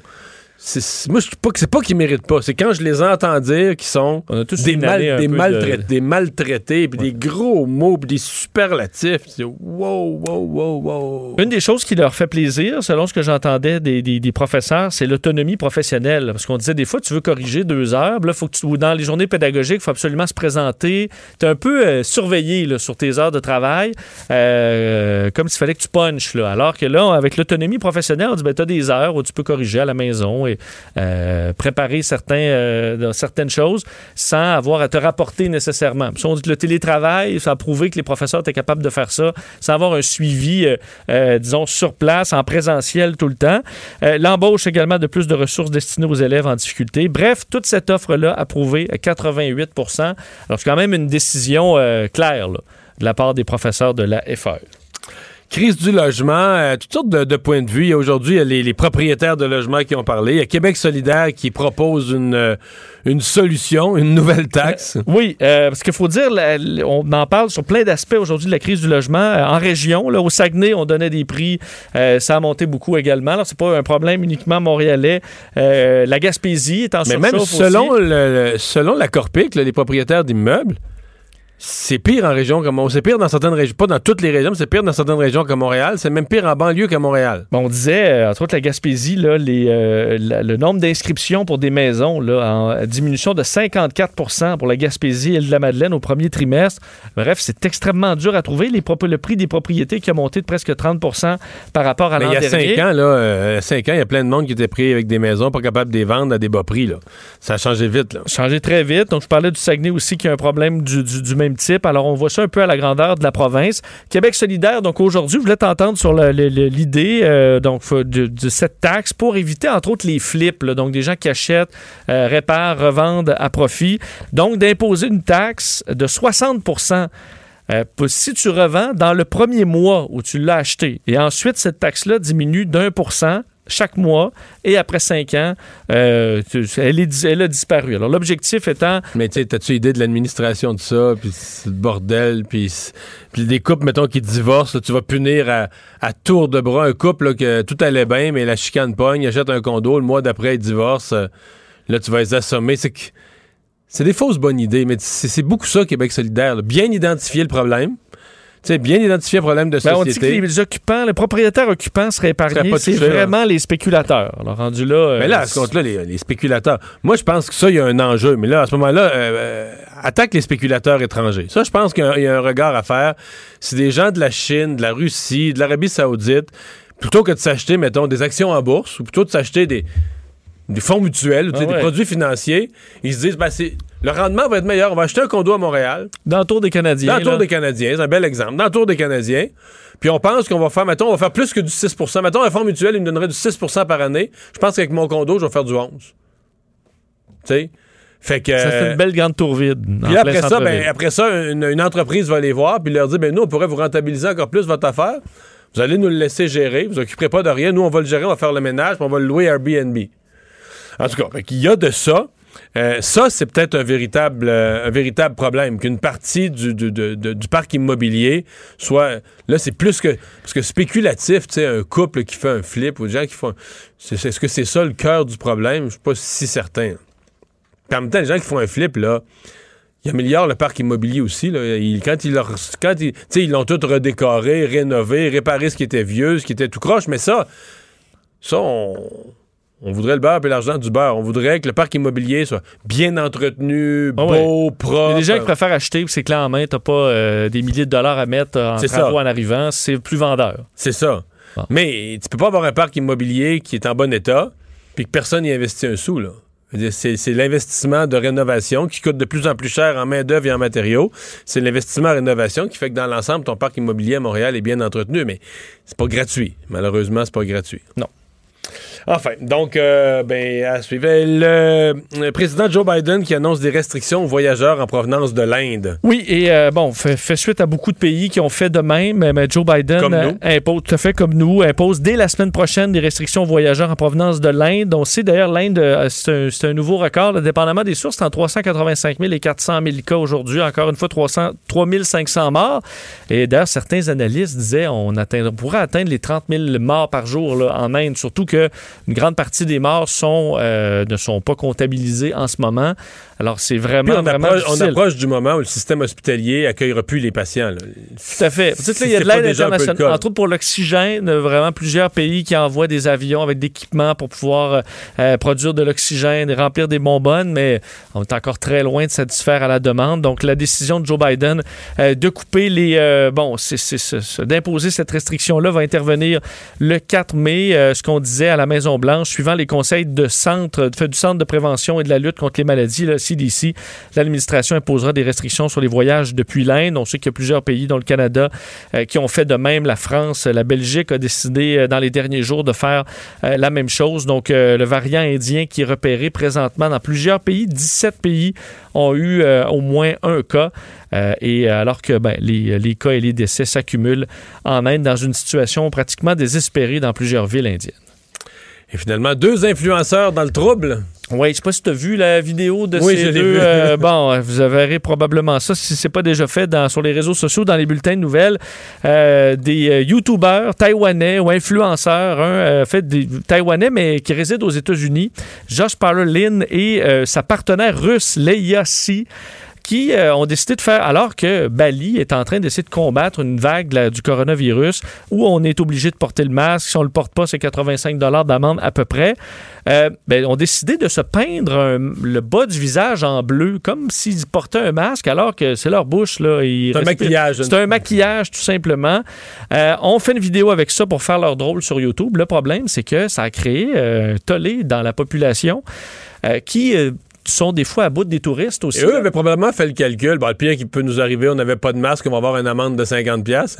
Euh, tout à fait. Et c'est pas euh, le cas. C'est pas ce qui est arrivé. Non, c'est pas le cas. Puisqu'en fait, normalement, 85 là, c'est, et ensuite, ça monte à la deuxième offense. Mais là, avec, vu qu'ils ont fait un show avec ça, euh, les autorités ba- balinaises ont décidé de tout simplement les expulser du pays. Alors, ils ont été arrêtés.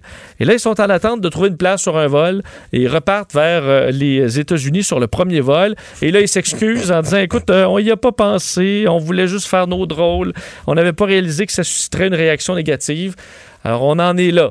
Des champions qui vont apprendre de leur erreur, mais payer le gros prix maintenant.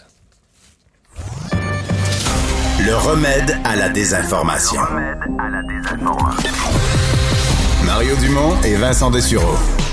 Cube Radio. Alors, on va vous parler euh, de Omar. Euh, Jean Côté est biologiste, directeur scientifique du regroupement des pêcheurs professionnels du Sud euh, de la Gaspésie. Bonjour, M. Côté. Oui, bonjour, M. Dumont. Bon, commençons par le commencement. Comment ça va, la pêche au homard? Comment ça s'est amorcé euh, au cours des derniers jours? Ben, ça s'est amorcé euh, samedi dernier et ça va très bien depuis ce temps-là. Euh, les pêcheurs sont agréablement surpris de leur capture. Ils ont des beaux gros homards et euh, oui, la saison s'annonce bonne. Est-ce que, euh, euh, parce qu'il y, a- il y a des quotas, là, on pêche pas du homard tant qu'on veut. Est-ce que les. Il n'y a pas de quota, je dois vous corriger. Il n'y a plus de quotas sur le homard. Ben, il faut savoir que le homard, c'est pas une pêche à quota, c'est une pêche qu'on dit compétitive, où tout le monde peut pêcher ce qu'il peut prendre, le maximum qu'il peut prendre, mais à l'intérieur de règles bien définies, que ce soit la taille minimale de capture une taille maximale de capture. OK, mais qu'on encadre comme de ça. casiers, euh, les, les- les journées de pêche. Donc, il y a vraiment des règles, mais on pêche tout ce qu'on peut à l'intérieur de ces règles-là. Ce sont les règles qui, qui- qui fixent la limite de facto. Exactement. On limite l'in- l'intrant, comme ça, on limite l'effort de pêche de cette façon-là. Euh, les, euh, est-ce que les pêcheurs, parce qu'on a vu des manchettes là-dessus, l'année passée, ça avait été un problème, est-ce que les homardiers sont affectés euh, par les tracés des baleines? C'est quelque chose qui est très surveillé ces, ces dernières années. Est-ce que cette année, il y a eu interaction, il y a eu problème de ce côté-là? Ben, il faut savoir que du côté des homardiers, c'est une pêche côtière. On n'a jamais eu d'interaction avec la baleine C'est plus les crabiers qui ont ce problème-là. C'est effectivement, c'est vraiment une pêche qui est hauturière, c'est très différent. Mais de notre côté, on prend pas de chance quand même. On a euh, différentes mesures. On, on participe aux efforts de protection de la baleine noire euh, de l'Atlantique Nord en investissant dans un programme, par exemple, de surveillance de la baleine dans notre zone cô- côtière. On veut démontrer qu'elle n'est pas là, mais il n'y avait pas de chiffre avant. Donc, depuis deux ans, trois ans cette année, on, surveille voir s'il y a une baleine noire qui est présente. On a aussi, euh, cet été, on va mettre tous les pêcheurs, en fait, tous les pêcheurs mettent à l'essai des, des modifications à leur engin de pêche, des solutions qui permettent euh, de réduire les risques d'empêtrement, mais aussi les risques de blessure si la baleine venait à s'empêtrer quand même, parce qu'elle pourrait se libérer plus facilement. Donc, on, on- on est quand même conscient que ça pourrait un jour arriver. Et euh, ce qu'on veut, ben, c'est trouver des moyens de cohabiter ensemble euh, dans les eaux côtières. Hmm. On dit qu'il va être plus cher cette année? Ça se peut. ça se peut bien. ça, ça se pourrait bien. Et au moment où on se parle, j'ai pas encore les prix fixés pour ce que le pêcheur va recevoir. Mais euh, ce qu'on entend, c'est que le prix va être entre 8 et 9 dollars la livre. Au que les pêcheur, pêcheurs pas à l'épicerie, là. Ce qui, serait, ce qui serait très bon, ce qui serait pratiquement un record, d'après moi, dans les dix dernières années. Euh, puis, mais comment ça va se traduire dans les poissonneries, dans les supermarchés? C'est toujours difficile à, à prédire. J'ai vu effectivement des prix actuellement en, en poissonnerie plus élevés, autour de 12 à 17 dollars la livre, ce qui est quand même un peu plus cher que d'habitude. Mais souvent, c'est un produit d'appel. Hein, le homard, on va vous le vendre quand même pas cher, surtout dans les grandes bannières, en se disant, ben, le client, le consommateur qui vient va acheter d'autres produits, ça va compenser euh, pour le, peu de profit ou le pas de profit qu'ils vont faire. Vous êtes euh, biologiste, le directeur scientifique du regroupement des, pêcheurs. Euh, comment se porte la ressource? Puis je fais le lien avec. euh, c'est sûr qu'il y a des gens qui nous euh, écoutent, qui ont vu ça, le, le documentaire sensationnaliste là, de Netflix, Seaspiracy, qui dit aux gens de plus Ouais. manger de poisson, plus manger de fruits de mer, euh, que toute la pêche, c'était quasiment un crime contre l'humanité.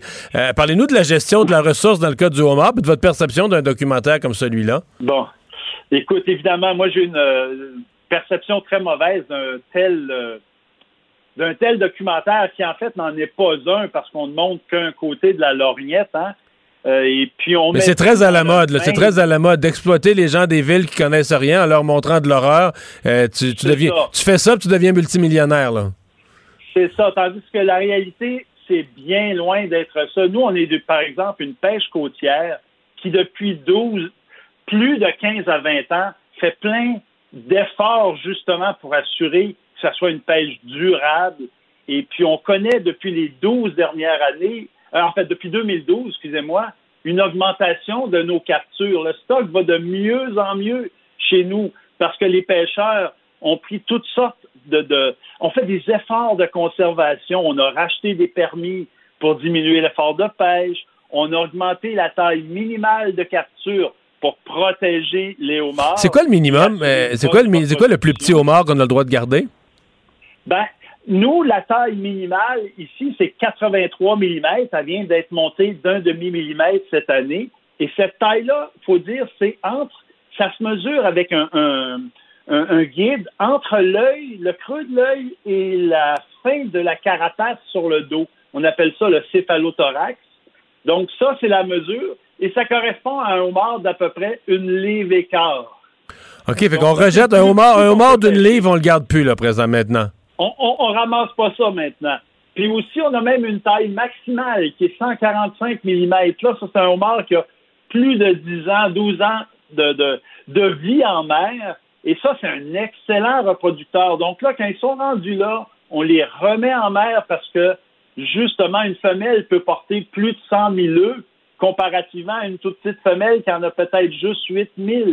Donc, vous, comme directeur scientifique- la ressource. C'est pour ça que nous, on dit c'est pas vrai. Ouais. Puis on va plus loin que ça encore. Donc, vous, vous, vous êtes On- confiant qu'il y a plus, il y a plus de homards dans les eaux autour de la Gaspésie ou des îles de la Madeleine aujourd'hui qu'il y en avait il y a 10 ans? Ah, totalement, totalement. L'exemple, nous, on a diminué le nombre de pêcheurs. On a, en rachetant des permis, il y a 50, 50 permis en moins aujourd'hui. Et les pêcheurs ont plus que triplé leur capture. Et c'est- c'est c'est vraiment un exemple. La ressource se porte très, très bien. Puis à chaque automne, on fait des relevés pour nous pour voir ce qui reste sur le fond. Et on voit très bien la population qui a beaucoup d'adultes qui ont la taille minimale qu'on va pouvoir pêcher. Et il y a beaucoup de, de recrutement, donc de jeunes qui vont entrer dans les pêches des années à venir. Donc, on, on sait, on suit, on, on sait très bien que ça va bien. Puis, il faut dire, le homard, c'est une espèce qui bénéficie des changements climatiques.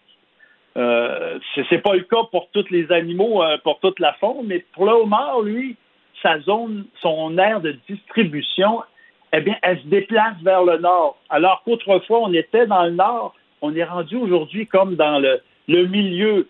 Il y a un petit réchauffement que le homard aime. Puis là, ben, on en retrouve dans des régions comme euh, le, le nord de la Gaspésie, la côte nord du Québec, Anticosti, ils en ont, ils en ont, ils savent plus quoi faire avec. Les îles aussi ont beaucoup de homards, donc on est dans une bonne situation, alors que dans le sud, euh, par exemple, certains États aux États-Unis, eux, c'est le contraire. Ça s'est réchauffé et là, ils ont dû arrêter la pêche au mort. Il y a des maladies qui ont apparu, les stocks ont diminué, il n'y a plus de juvéniles. Donc, nous, on vit quelque chose de super. On espère que ça va durer longtemps. C'est sûr que c'est dur à prédire, mais euh, on sait que ça, ça va bien. C'est une population qui est en santé. Il existe plusieurs populations de crustacés ou de poissons qui sont bien gérés, bien pêchés. faut pas prendre pour du cash tout ce qu'on nous a montré dans Seaspiracy. Bon. Dernière question, là, on va aller dans le concret parce que là, il arrive dans les épiceries à grandeur du Québec, puis dans les poissonneries. euh, comme vous, comme directeur scientifique, mais aussi certainement un peu gastronomique, qu'est-ce qu'il faut pas faire? Qu'est-ce qu'il faut faire? Les, les gens qui vont s'acheter un homard, on l'achète vivant, on l'achète déjà cuit. Si on l'achète vivant, comment on le cuit? C'est quoi les gaffes Mm. que les gens font qui, qui défont leur chair de homard, qui gâchent leur beau homard? Racontez-moi Ah. ça vite, là. Ben, ben, écoute, rapidement, si vous achetez un homard vivant, cuisez-le dans une eau très salée. Ça vient de la mer, il faut que ça soit cuit dans une eau Très salée. salée qu'en mer. Comme Donc- ça, il va garder son goût. Dans une bonne poignée de gros sel. Ah, faut pas avoir peur. Moi, j'ai toujours une cuillère à soupe par litre d'eau. Là, faut pas. Oh avoir boy! OK. Faut- écoute, si tu la goûtes puis tu la trouves salée, là, rajoute-en encore un peu. Bon, puis c'est à combien de temps? Combien de minutes exactement? Bon, ça, c'est très, euh, c'est très difficile. Moi, j'ai toujours au- autour de 15 à 18 minutes pour un bon homard d'une livre et demie. Puis, on en rajoute du temps après ça, plus il est gros. Mais ce qui est important, là aussi, c'est d'arrêter ta cuisson euh, à la fin. Faut que tu le mettes dans l'eau glacée parce que Ah ben non, parce que Ça sinon il continue à cuire à chaleur dans l'eau bouillante, il continue à cuire. c'est en plein ça. Puis là, il fait il, quoi, il il va, il va durcir? Dans le lavabo, il continue à cuire dans sa coquille. Puis quand tu vas vouloir le sortir, il est collé, il est caoutchouteux, ça marche pas. Mais là, dans l'eau froide, glacée, ça, ça va saisir, ça arrête la cuisson, ça décolle la chair. Puis là, tu as vraiment un beau produit à manger par après quand tu le quand tu l'arranges comme il faut. Est-ce que c'est bon? Mon Dieu, c'est sûr que c'est bon. Je suis pas convaincu. bon. Si tu prends un bon homard de la Gaspésie que tu peux reconnaître dans ton vivier grâce à son, son médaillon de traçabilité, qui d'un côté est bleu, tu as un numéro unique à chacun des pêcheurs, c'est indiqué que c'est un aliment du Québec, puis de l'autre côté, il est jaune avec le slogan de notre partenaire J'aime le beurre. Parce que ça, ça fait dix ans qu'on fait ça avec J'aime le beurre, les, producteurs de lait du Québec et le MAPAC, qui sont nos grands partenaires ici. Ben, si tu vas sur le site, tu vas en apprendre des choses. Tu vas aller voir sur monmort.ca, tu rentres le numéro de ton pêcheur, tu vas voir une vidéo de 30 Ah secondes. oui! Sur monhomard.ca, avec le numéro de ton ton homard, tu vas avoir une vidéo de ton pêcheur. Absolument. Puis tu as une carte qui va dire tiens, mon homard, il a été pêché à Percé, à Gaspé, à Carleton ou à Bonaventure. Puis là aussi, tu as vraiment des explications sur, sur comment se fait la pêche. Tu vas pouvoir voir tous les efforts, justement, le contraire de Seaspiracy. Tu vas voir tous les efforts que les pêcheurs font pour co- contribuer à la, à la pérennité de, ce- de cette pêcherie-là. Bon. Jean Côté, merci. Il faudrait que Netflix vous demande de faire un documentaire. Ça m'intéresserait pas mal plus. Bonne fin de journée. Bonne pêche à tous les, les pêcheurs de beaucoup. homard. Salut! Mario Dumont et Vincent Dessureau. Un duo aussi populaire que Batman et Robin. Cube Radio. Le, le commentaire de Richard Martineau. Des commentaires pas comme les autres. Bonjour, Richard. Salut Mario. Hey, c'est le 30, a- 30 avril aujourd'hui? Ben oui. Ouais. Ben, tu sais que c'est un anniversaire très important. D'ailleurs, il n'y a Ouais, aucun média qui en parle. Non, mais une autre affaire, un Ah. événement euh, qui a été marquant pour l'histoire de l'humanité, qui s'est déroulé le 30 avril 1976. Je vais t'expliquer ça. C'est Keith Moon, qui était le batteur du groupe The Who. Il était en tournée, il était à, à New York et il a payé neuf chauffeurs de taxi 100 dollars chacun pour qu'ils puissent bloquer les extrémités, les deux extrémités d'une rue, pour qu'ils puissent jeter le contenu de sa chambre d'hôtel par la fenêtre. C'était le 30 avril. Je la savais pas, 76. celle-là. Y avait-tu une raison particulière? Non, il aimait ça, lui, vider. Il a vidé totalement sa chambre d'hôtel, complètement, par la fenêtre. Une fois, il a déjà, il a déjà traversé les portes vitrées d'un hôtel dans son char. Il est sorti de son auto. Il est allé à la réception d'hôtel et il a demandé la clé de sa chambre. Je sais pas si c'est comme ça que tu te comportais quand tu étais en tournée électorale, toi, ou, euh, à travers le Québec. Moi, euh, moi, ça aurait fait la nouvelle. Alors, c'était le 30 avril 76. On célèbre ça, un grand moment. Bon, mais on va, on va souligner ça. Alors, tu veux me parler de cette manifestation demain contre les consignes sanitaires? Ben oui, mais ça va être un petit peu partout, hein, un petit peu partout au Québec. Il va y avoir manifestation et comme le ministre Dubé euh, te l'a dit d'ailleurs euh, aujourd'hui à LCN, ils ont dû replacer des rendez-vous euh, dans d'autres cliniques, euh, euh, des rendez-vous qui devaient se donner au stade olympique parce qu'on craignait une, confrontation avec les manifestants. C'est complètement débile. Là. T'imagines la, logistique de ça? Il y a des gens qui veulent se faire vacciner. Ils ont dû tout replacer, les envoyer ailleurs dans d'autres cliniques. Puis là, ils leur ont demandé poliment de changer de lieu de rassemblement. Ils veulent rien savoir. Alors ça, c'est organisé, cette marche-là à Montréal, mais ils vont la voir, ça a l'air un peu partout au Québec, par un Mais groupe qui s'appelle... qu'ils ouais, mais est-ce qu'ils sont partout au Québec ou bien ils s'en viennent en autobus à Montréal? Je, moi, Je pense qu'il y a ça, là. Je pense qu'il y a des à- autobus qui montent à Montréal. Il y aura peut-être des- des- d'autres qui vont en faire ailleurs au Québec aussi. C'est ce que j'ai lu. Écoute, Mais tu sais qu'est-ce qu'ils veulent, hein? Facebook. Tu sais Oui, qu'est-ce qu'ils veulent? Ils veulent le retour à la normale. Parce que toi puis moi, on veut pas ça, là. Non, non. Mais Non, nous, mais ils, pas ça. eux ils veulent le retour à la normale. Euh, Mais ils t'as- le ils goût de leur dit, dire, ils parce que là, euh, trouve pas grand monde qui veut pas le retour à la normale. tout le monde veut ça. là. Sur leur page Facebook, c'est- c'est- il s'appelle le, le- le groupe Québec debout parce que Ah. nous autres, on est tous couchés. Nous autres, on est couchés, couchés. Les autres sont debout, là, ils tiennent debout. Et ils disent, on est tannés. Ben, moi aussi, je suis tanné, je comprends. Il faudrait dire ça au virus. Ça, ça a l'air que le virus, c'est pas tanné. Puis eux autres, ils décident, là, si on lève toutes les consignes, tu vois, ça va durer moins longtemps. C'est ça qu'ils pensent, ces autres, là. Tu sais? Je, sais pas c'est quoi leur logique exactement. Ça a l'air qu'à New Delhi, les gens euh, aimeraient bien ça, voir euh, leur manif demain à la télévision là-bas, mais ils sont trop occupés à brûler le corps de leurs proches. Ils ont pas, ils ont pas vraiment le temps de voir la, la manif de ces gens-là. Mais bref, et allé ils, veulent le, page- re- ils veulent le retour à la normale, puis ils regardent le reste de la société, puis ils disent, tu vois, eux, ils veulent pas le retour à la normale. Non, Eux, ils veulent pas voir leur famille. Eux, les autres, là, ils veulent pas aller au restaurant, ils veulent pas voir leur famille. Nous, on Non. veut ça. Oui. Et là, je suis allé sur leur Eh là page Facebook, lire ce qui se publie là-dessus, ça n'a pas de maudit bon sens, ça n'a pas de sens. Il y a une vidéo à un moment donné de militants autochtones, comme quoi la bêtise euh, ne connaît aucune frontière et touche tous les groupes de la société. Alors lui, il dit, écoutez, on utilise le vaccin là, pour se protéger contre certaines affaires. Moi, on, on me dit, là, dans, traditionnellement, dans ma, ma communauté à moi, là, on peut guérir ça avec des herbes. Tu comprends? Fait que si quelqu'un a la COVID chez eux, un petit peu de sauge. Tu sais, un petit Ah, peu c'est de la sauge, sauge puis un qui petit peu marche?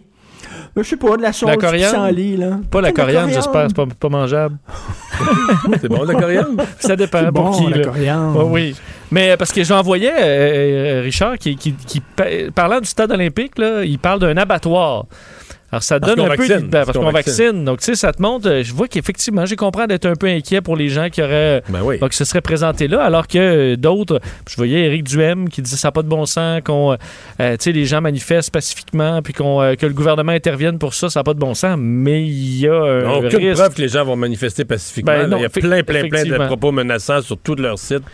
Euh, Non, non, c'est c'est complètement, c'est n'importe quoi. Mais en, en- en tout cas, j'ai- très hâte euh, Hmm. de voir ça. Et écoute, en, en terminant, parce que là, on a pris beaucoup de temps, mais Guillaume Saint-Pierre, notre notre collègue du Journal de Montréal, qui est chroniqueur euh, et qui suit la politique canadienne, il demande, est-ce que, euh, en fait, pas il demande pas, il dit que le ministre de la Défense devrait démissionner. Ben, moi aussi. Ça fait- ben oui, toi aussi, t'as écrit J'ai écrit la même chose. aussi. Ben oui. On s'est, on s'est pas parlé, mais on, est, on, a, on a écrit des textes, des textes différents, mais qui arrivent à la fin, là, qui arrivent à la même destination.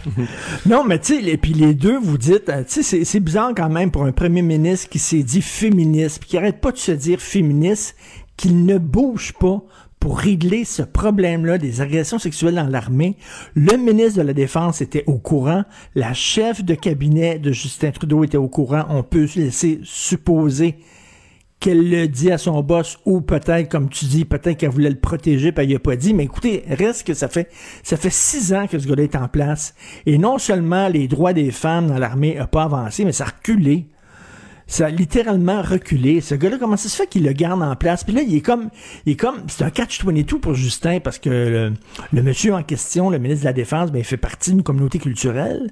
Mais de l'autre, la défense du Oui, droit là, des femmes. Fait que qu'est-ce qu'il choisit? Non, non, c'est bien important pour lui, là, Justin Trudeau, l'image. Tout est dans l'image. Eh, se débarrasser d'un gars qui porte un turban, hi. en même temps, il y a les femmes de l'autre côté, ouh. Tu vois que tout- toute sa personne, à lui, à Justin Trudeau, c'est rien que du front, c'est rien que de l'image. Euh, le monsieur environnement, voyons donc, il a dit OK, un, un, un gazoduc, euh, il était censé planter quoi, combien d'arbres? Un milliard? Un milliard. Quoi? C'est ça ou deux? milliard. Deux milliards? C'est Deux deux milliards. milliards. C'est deux deux milliards, milliards. ouais. Deux Hey, milliards. coupe pas ça de moitié, toi, là. Mais là, j'imagine qu'ils n'ont pas le temps de les planter à cause de la pandémie. C'est ça qu'il va dire. Ah, c'est à cause de la pandémie. Là. Et tu voulais quand même, parlant de fédéral, glisser un mot sur le déficit au fédéral pour nous, euh, nous, nous écoute, avant, le, avant le week-end? c'est- Tu fais les chiffres, toi, c'est, c'est, c'est que 200, c'est quoi, de 232 milliards ou quelque chose comme ça? C'est astronomique, le déficit, là. C'est complètement délirant. Et on dit, oui, mais vous savez, c'est à cause de la pandémie, là. Je suis désolé, là. Oui, effectivement, il fallait aider les entreprises, il fallait aider des gens. Mais la pandémie a le dos large en maudit. Dans le dernier budget, il y avait plein de dépenses qui n'avaient rien à voir avec la pandémie. Il est en train de s'acheter ses prochaines élections sur le dos des futures générations. Écoute, avant, avant ça, le déficit avant la pandémie, c'était 7 milliards, puis c'est rendu à 232 milliards. Quelque chose comme ça, c'est complètement délirant. On n'a jamais vu ça. Et euh, c'est la pandémie, c'est la pandémie. Je sais pas sais pas comment ça se fait. On, on ferait un sondage, puis les gens, je suis sûr qu'ils voteraient encore Justin Trudeau. Ben là, on fait des sondages. les sondeurs font des sondages toutes les semaines, puis effectivement, c'est exactement ce que ça donne comme euh, résultat pour l'instant. Hey, bonne fin de semaine! Ah, Ouais, bon week-end, salut. Salut. Mario Dumont et Vincent Dessureau. Des propos crédibles, avec des fois un brin de sarcasme. Ben, quand les nouvelles sont moins crédibles, là. Mario Dumont et Vincent Dessureau. Cube Radio.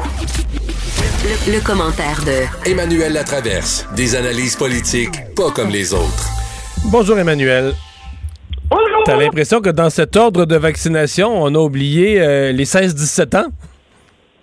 Oui, puis ça me surprend que le gouvernement, euh, ben, sans tête, on va pas exagérer, mais euh, ne voit pas la pertinence de les vacciner avant, plus tard dans l'été, en temps pour la rentrée scolaire, comme si euh, le seul euh, facteur de risque de ces jeunes-là, c'était à l'école. Or, euh, la réalité, c'est que les camps de jour, partout au Québec, ont beaucoup de moniteurs qui ont entre 16 et 17 ans. Les camps de vacances sont bourrés de moniteurs entre 16 et 17 ans. Et on attend toujours de voir si ces camps-là vont ouvrir. Et dans la mesure où les pédiatres font énormément pression sur le gouvernement pour trouver des façons d'ouvrir les camps cet été pour les jeunes, je suis surprise que le gouvernement ne voit pas la valeur de les inclure dans la campagne de vaccination qui a lieu en ce moment. Parce que c'est pas une garantie avec une seule dose, etc. Mais ça fait une différence et ça ajoute à un niveau de protection important. Alors qu'il y a un gros dilemme toujours à savoir si on va ouvrir ou non les camps de vacances pour les enfants cette année. Puis est-ce qu'une deuxième année sans camp de vacances, c'est vraiment une bonne idée pour les enfants qui sont tapés un an d'école pandémique, de socialisation réduite, d'activités sportives annulées, de parascolaires annulés, etc. Euh, ça me surprend cette décision-là du, euh, du, du gouvernement et j'ai, je dois t'avouer, j'ai hâte d'entendre un pédiatre comme le docteur Chicoine là-dessus. OK. Mais effectivement, parce que le vaccin, il est reconnu là, par les. euh, par, les, Oui, par ben, exemple, pour. Pfizer, pour les 16-17 ans, là, il reste les 12 à 15. Mais là, c'est comme si le gouvernement considère que ce, sera, ce sont tous des ados, les, deux, les 12 à 17, et que c'est ça le, le nouveau groupe qu'on vaccinerait en vue de l'année scolaire. Donc, à, à- à suivre. Et tu veux me parler de Maxime Bernier, He's back. le personnage de Mad Max. là. Oui, qui, qui dans, à, à la. Je... Qu'est-ce que tu penses, toi? C'est, quoi ta théorie sur Maxime Bernier, qui fait partie maintenant des grands euh, euh, contestataires de, euh, des règles sanitaires? Mais hein? d'ab- D'abord, d'abord, il faut, euh, il faut regarder son propos là. Il y a- Fasciste sanitaire. Oui, mais il y a d'abord c'est ça. C'est un bel exemple fasciste. Donc, il dit n'importe quoi, connaît pas le sens des mots, vraiment, sincèrement, sans méchanceté. Euh, il a quand même dit, il a quand même fait un lien entre le fait qu'il était à bonne santé puis il n'aurait pas besoin de la vaccination, mais tu dis, bon, j'ai une personne qui n'a pas eu aucunement la chance d'aller à l'école, on pardonnerait. Mais on peut pas. Je dis, lui, il sait que c'est pas vrai. il Puis là, à un moment donné, tu finis, par, tu finis par te dire, moi là, je le disais à Benoît Dutrisac ce matin, puis à Pierre Nantel, je suis convaincu qu'il se croit pas.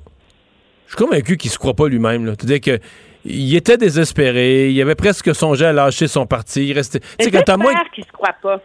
Ouais. Mais moi, ce que je trouve malheureux là-dedans, c'est que, on sait, Maxime Bernier est un libertarien, OK? Pour, euh, et donc, c'est la primauté des libertés individuelles sur la collectivité. Tu prends ça à sa plus pure expression. Et donc, il ne faut pas se surprendre que quelqu'un a son idéologie soit contre qu'on appelle la dictature euh, san- sanitaire, que ça a trop duré. Et moi, je pense, et je, je- suis de ceux qui croient que c'est sain qu'il y ait un débat autour de ça. Euh, non, mais là, aller, aller manifester euh, sur un site de vaccination, là, t'es rendu C'est là ailleurs. que ça perd sa crédibilité? D'un, d'aller sur un site de vaccination, ça relève de l'intimidation pour les gens qui se font euh, vacciner. Moi, ça me fait penser aux pro-vie qui se tiennent debout devant les cliniques d'avortement. Moi, c'est le seul parallèle de- que j'ai trouvé aujourd'hui. C'est ça. Euh, de un. Et de deux, euh, à partir du moment où tu te mets à avoir un discours qui est tellement gros, qui est plus crédible, c'est ça qui est malheureux. Tu sais, moi, quand j'entendais Maxime Bernier, il était en entrevue avec Paul Larocque aujourd'hui, qui lui a un peu brassé la cage, il fait un parallèle entre les 10 000 morts de la COVID et les 333 décès sur la route par année. On s'entend que c'est pas la même échelle, là? D'un, mais de deux, de deux, il n'y a aucun rapport. Je veux dire, on, on a fait plein d'efforts. Les accidents sur la route, c'était 1000, là, puis on a fait plein d'efforts. Mais, mais dire ça, tu, mais tu comprends que c'est. Ça veut dire, ça, c'est ce que ça voudrait dire. Ça veut dire que Maxime Bernier, universitaire, euh, qui a travaillé dans un cabinet politique, qui a été ministre, ne saurait pas le mot, la définition du mot contagieux. Donc, ne peut pas faire la différence entre une situation accidentelle ou même une, et une maladie contagieuse. Donc, il ne comprendrait pas le pourquoi, par exemple, de, du 2 mètres. pourquoi il faut laisser les gens à distance, parce que c'est un- c'est une maladie, c'est un virus qui est contagieux. Il ne saurait pas ça. Il n'aurait pas compris ça en 14 mois. Voyons, Emmanuel, c'est sûr qu'il a compris ça. Non, mais attends, c'est mieux que ça. Disons qu'on adopte sa thèse, OK? Qu'on à un moment donné, il faut vivre avec le fait que le monde va mourir, OK? Ça fait partie de la vie. Le monde meurt du cancer. Il sur les routes. On, ils vont, on va accepter qu'il y ait tant de mille morts de la COVID par année. Alors, si tu as la COVID, tu ne mets pas les pieds dans l'hôpital? C'est ça. C'est vraiment ça. Il faut vraiment le que tu dises, OK. de la COVID et la raison pour laquelle on a des mesures, c'est oui que le monde meurt, mais c'est sur- surtout qu'il y en a tellement dans les hôpitaux qui paralysent les hôpitaux. Alors, ça tient absolument pas la route comme argument. C'est ça qui est fou furieux. Alors moi, je propose, moi j'ai une belle proposition. Tous les gens qui vont à la manif demain contre les mesures sanitaires, je pense qu'ils devraient avoir sur eux signé un papier comme quoi, s'ils ont la COVID, ils, ils s'engagent à ne pas mettre les pieds dans un hôpital et refusent tout soin de santé. Au minimum, ils les payent. S'ils sont aux soins intensifs, mettons, aux soins intensifs un mois, ça, j'évaluerais. Non, soins- c'est pas nécessaire. Ah, mais aux soins accepter intensifs que les un mois, mettons, c'est peut-être 125 000 environ de coût, peut-être plus. Mais là, tu le payes. Je veux dire, t'empruntes, tu réhypothèques, tu t'arranges. Je veux dire, tu peux pas. Tu croyais pas à ça, la COVID. T'as t'as pas. euh, non, je sais. Mais on devrait leur faire déposer leur carte d'assurance maladie à l'entrée. Hey, mais quand j'avais j'avais écrit ça dans le journal et je n'avais dessus des bêtises, on a le droit d'être traité comme tout le monde, hein, mais d'être traité contre quoi? Tu, tu- tu manifestais hier pour dire que cette maladie-là existe, existe pas, mais finalement, si on te dit, ah, finalement, si tu l'avais, tu voudrais avoir les hôpitaux quand même. Ben oui, ben oui, ben oui, ben oui. Et ça, moi, j'ai plus de tolérance pour les gens qui pensent que ça n'existe pas puis qui finissent par l'attraper.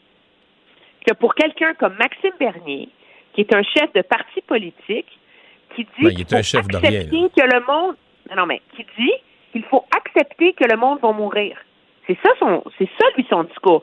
Il dit, moi, je suis pas contre les vaccins, c'est un libre choix. Je suis contre ces mesures draconiennes. Il faut accepter que des gens vont mourir de la COVID. Alors que lui s'engage à ne pas mettre les pieds dans un hôpital s'il est en train de mourir de la COVID.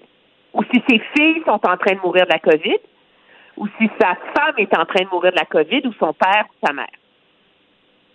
C'est ça l'argument, là. Ouais.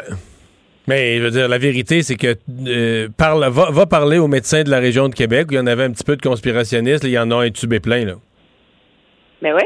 là ils y croient. là. Tout à coup, quand ils l'ont, là, ils croient. Puis là, ben, ils ont besoin du des services de santé. Puis ils veulent survivre. Puis on les comprend. Hey, je te souhaite une très belle fin de semaine, Emmanuel. Bye bye. Moi aussi, au revoir. Pour une écoute en tout temps, ce commentaire d'Emmanuel Latraverse est maintenant disponible dans la section balado de l'application ou du site cube.radio. Cube Radio. Tout comme sa série podcast, Emmanuel présente un balado qui vous fera découvrir qui sont les hommes et les femmes derrière nos politiciens.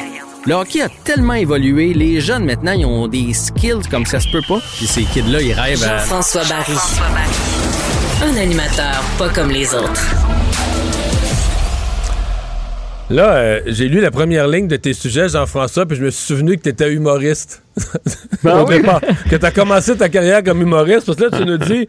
Le match de ce soir et demain pour le Canadien sont prenables. On n'a pas le droit de les échapper. Il me semble qu'on l'a entendu. On n'a pas le droit de les échapper, là. Ouais.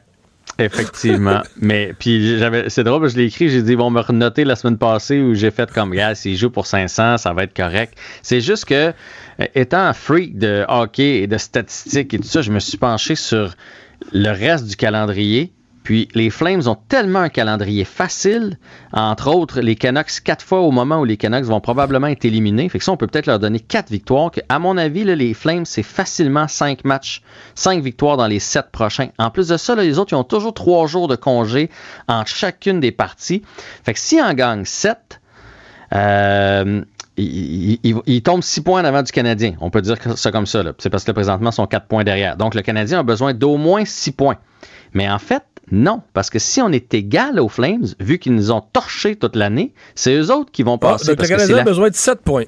Exactement. C'est là où ça commence à faire mal. Puis quand tu regardes les Maple Leafs puis les Oilers qu'on va jouer là, cinq fois euh, dans, dans la dernière semaine ça euh, pourrait du- être peu de c- Fait que ça pourrait être cinq défaites, là, on sait jamais. Fait qu'en fin de semaine, là, ce soir, Winnipeg qui arrive ici sans confiance avec cinq défaites de suite, avec entre autres une perte énorme de Nicolas Ehlers.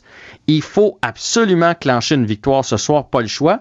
Et on a deux matchs contre les sénateurs, donc samedi, puis je pense que c'est mardi prochain. Ça prend au moins une victoire dans ces deux matchs-là, dans un de ces matchs-là. Donc, tu dis deux des trois prochains. Contre les sénateurs, oui. Mais moi, en fin de semaine, là, ça serait un 3 points. Au moins, tu sais, si on perd contre les sénateurs, mettons, parce que 2 en 2, défaite en prolongation, toujours bien, mais je vous le dis, si le Canadien échappe ça là, en- ce soir et demain, moi, je pense qu'on manque les séries. Et qui doit se lever? Aïe, aïe, aïe. Là, je pense que ce serait la défensive. faut que la défensive se lève. Là. Tu sais, nos, nos vétérans, c'est là qu'ils sont. Là. Petrie, Weber, Charrot, Edmondson. C'est des gars de, supposément solides. Il faut resserrer le jeu énormément. Euh, c'est pas vrai qu'on va produire de l'attaque. là. C'est pas vrai qu'on va. Là, je dis ça, puis on peut aussi bien scorer 5, mais, mais je pense pas, moi, que le Canadien va compter 4-5 buts. Là. Ça fait 4-5 buts, ça fait un mois qu'on a scoré ça. Là. Ça, Mais pour vrai, ça n'a pas de bon sens à pas compter de même. C'est, ça, c'est une catastrophe. là. Puis c'est la chose qu'on voulait régler absolument. En fait, c'est drôle parce que euh, c'est la chose que Marc Bergevin voulait régler. Il est allé chercher deux joueurs qui l'ont d'une certaine façon réglé, Anderson et Toffoli. Mais il y a juste ces deux-là qui marquent. Tout ce qu'il y avait dans l'équipe marque jamais, jamais, jamais. T'en plein ça. Puis là, c'est parce que là, tu as des trous sur chacun des trios. On va se le dire. La force du Canadien au début de l'année, c'est qu'on avait trois trios qui pouvaient marquer. Euh, chacun pouvait regarder ses, deux autres joueurs sur son trio en faisant Ouais, on, euh, ils sont capables de me faire une belle passe, ils sont capables de marquer. Là, c'est plus le cas parce qu'on partage les effectifs. Parce qu'il manque quand même, tu sais, euh, Tatar, Gallagher, Drouin, Byron. C'est quand même du gros stock, là. Euh, fait que là, tu regardes à gauche, tu regardes à droite, tu fais Ouais, on est un petit peu moins fort finalement. Puis l'autre équipe peut s'ajuster. Là, là c'est facile pour l'autre équipe de faire. Ce soir, on surveille Anderson puis Toffoli. Puis le reste, ça devrait bien aller. Fait que c'est- plus Ouais. facile pour les défensives adverses. En tout cas, euh, moi, je m'attends à une grosse, grosse performance du Canadien ce soir. Si là, ils sont reposés, ils ont eu une journée de congé hier. S'ils n'ont pas le couteau entre les dents, être capable de jouer 60 minutes, là, ben, je ne sais pas qu'est-ce qui va les motiver dans la vie. Jean-François, un des sujets de la semaine, ça a été euh, la pression à Montréal reliée euh, bon, au départ de Drouin et tout ça, là, même si les, les- les détails sont pas, euh, bon, Mhm. sont pas, sont pas connus. Et dans ton balado en fin de semaine, tu parles de ça. Tu as eu justement Steve Bégin là-dessus? Oui, je voulais parler à Steve Bégin, mais je voulais juste savoir, plus savoir comment ça se passe dans la chambre. Entre eux autres, là, quand il y a un coéquipier qui souffre comme ça, puis je sais que lui, euh, vers la fin, à un moment donné, il avait essayé de patiner, il se sentait plus les jambes tellement il avait mal dans le dos, puis il filait un mauvais coton, puis ses coéquipiers se rendaient évidemment compte euh, de tout ça, puis ce qu'il me racontait, c'est que c'est une grande famille. Mais le problème, c'est comme dans n'importe quelle famille, tu sais, combien de fois on entend ça dans la vie de dire, hey, on l'a pas vu venir. Tu sais, tu sais, euh, là, j'exagère, là, je vais au maximum, mais tu sais, des fois, un, un suicide, Ah on ouais, fait, Hey, on me entend serais- ça.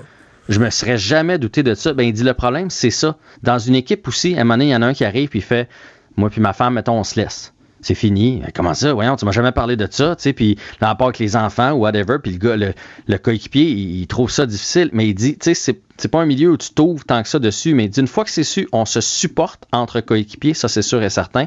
Mais c'est ça, c'est comme une famille, puis on voit pas toujours les choses venir. Mais il me racontait que lui, puis vous avez écouté la clip, elle est vraiment bonne là. Il me racontait que lui, quand il est arrivé à Montréal, il, y a eu 110% qui l'ont bâché en disant c'est qui ça Steve Bégin, etc. Puis il a pris la décision. Et, il, n'a, et, il lisait pas les journaux, il écoutait pas les émissions parce qu'il dit c'est trop dur. euh, Sinon, si tu essaies de vivre avec ça, mais il dit nos familles, les autres les écoutent, puis ils nous reviennent avec ça. C'est très intéressant l'entrevue, vous irez écouter.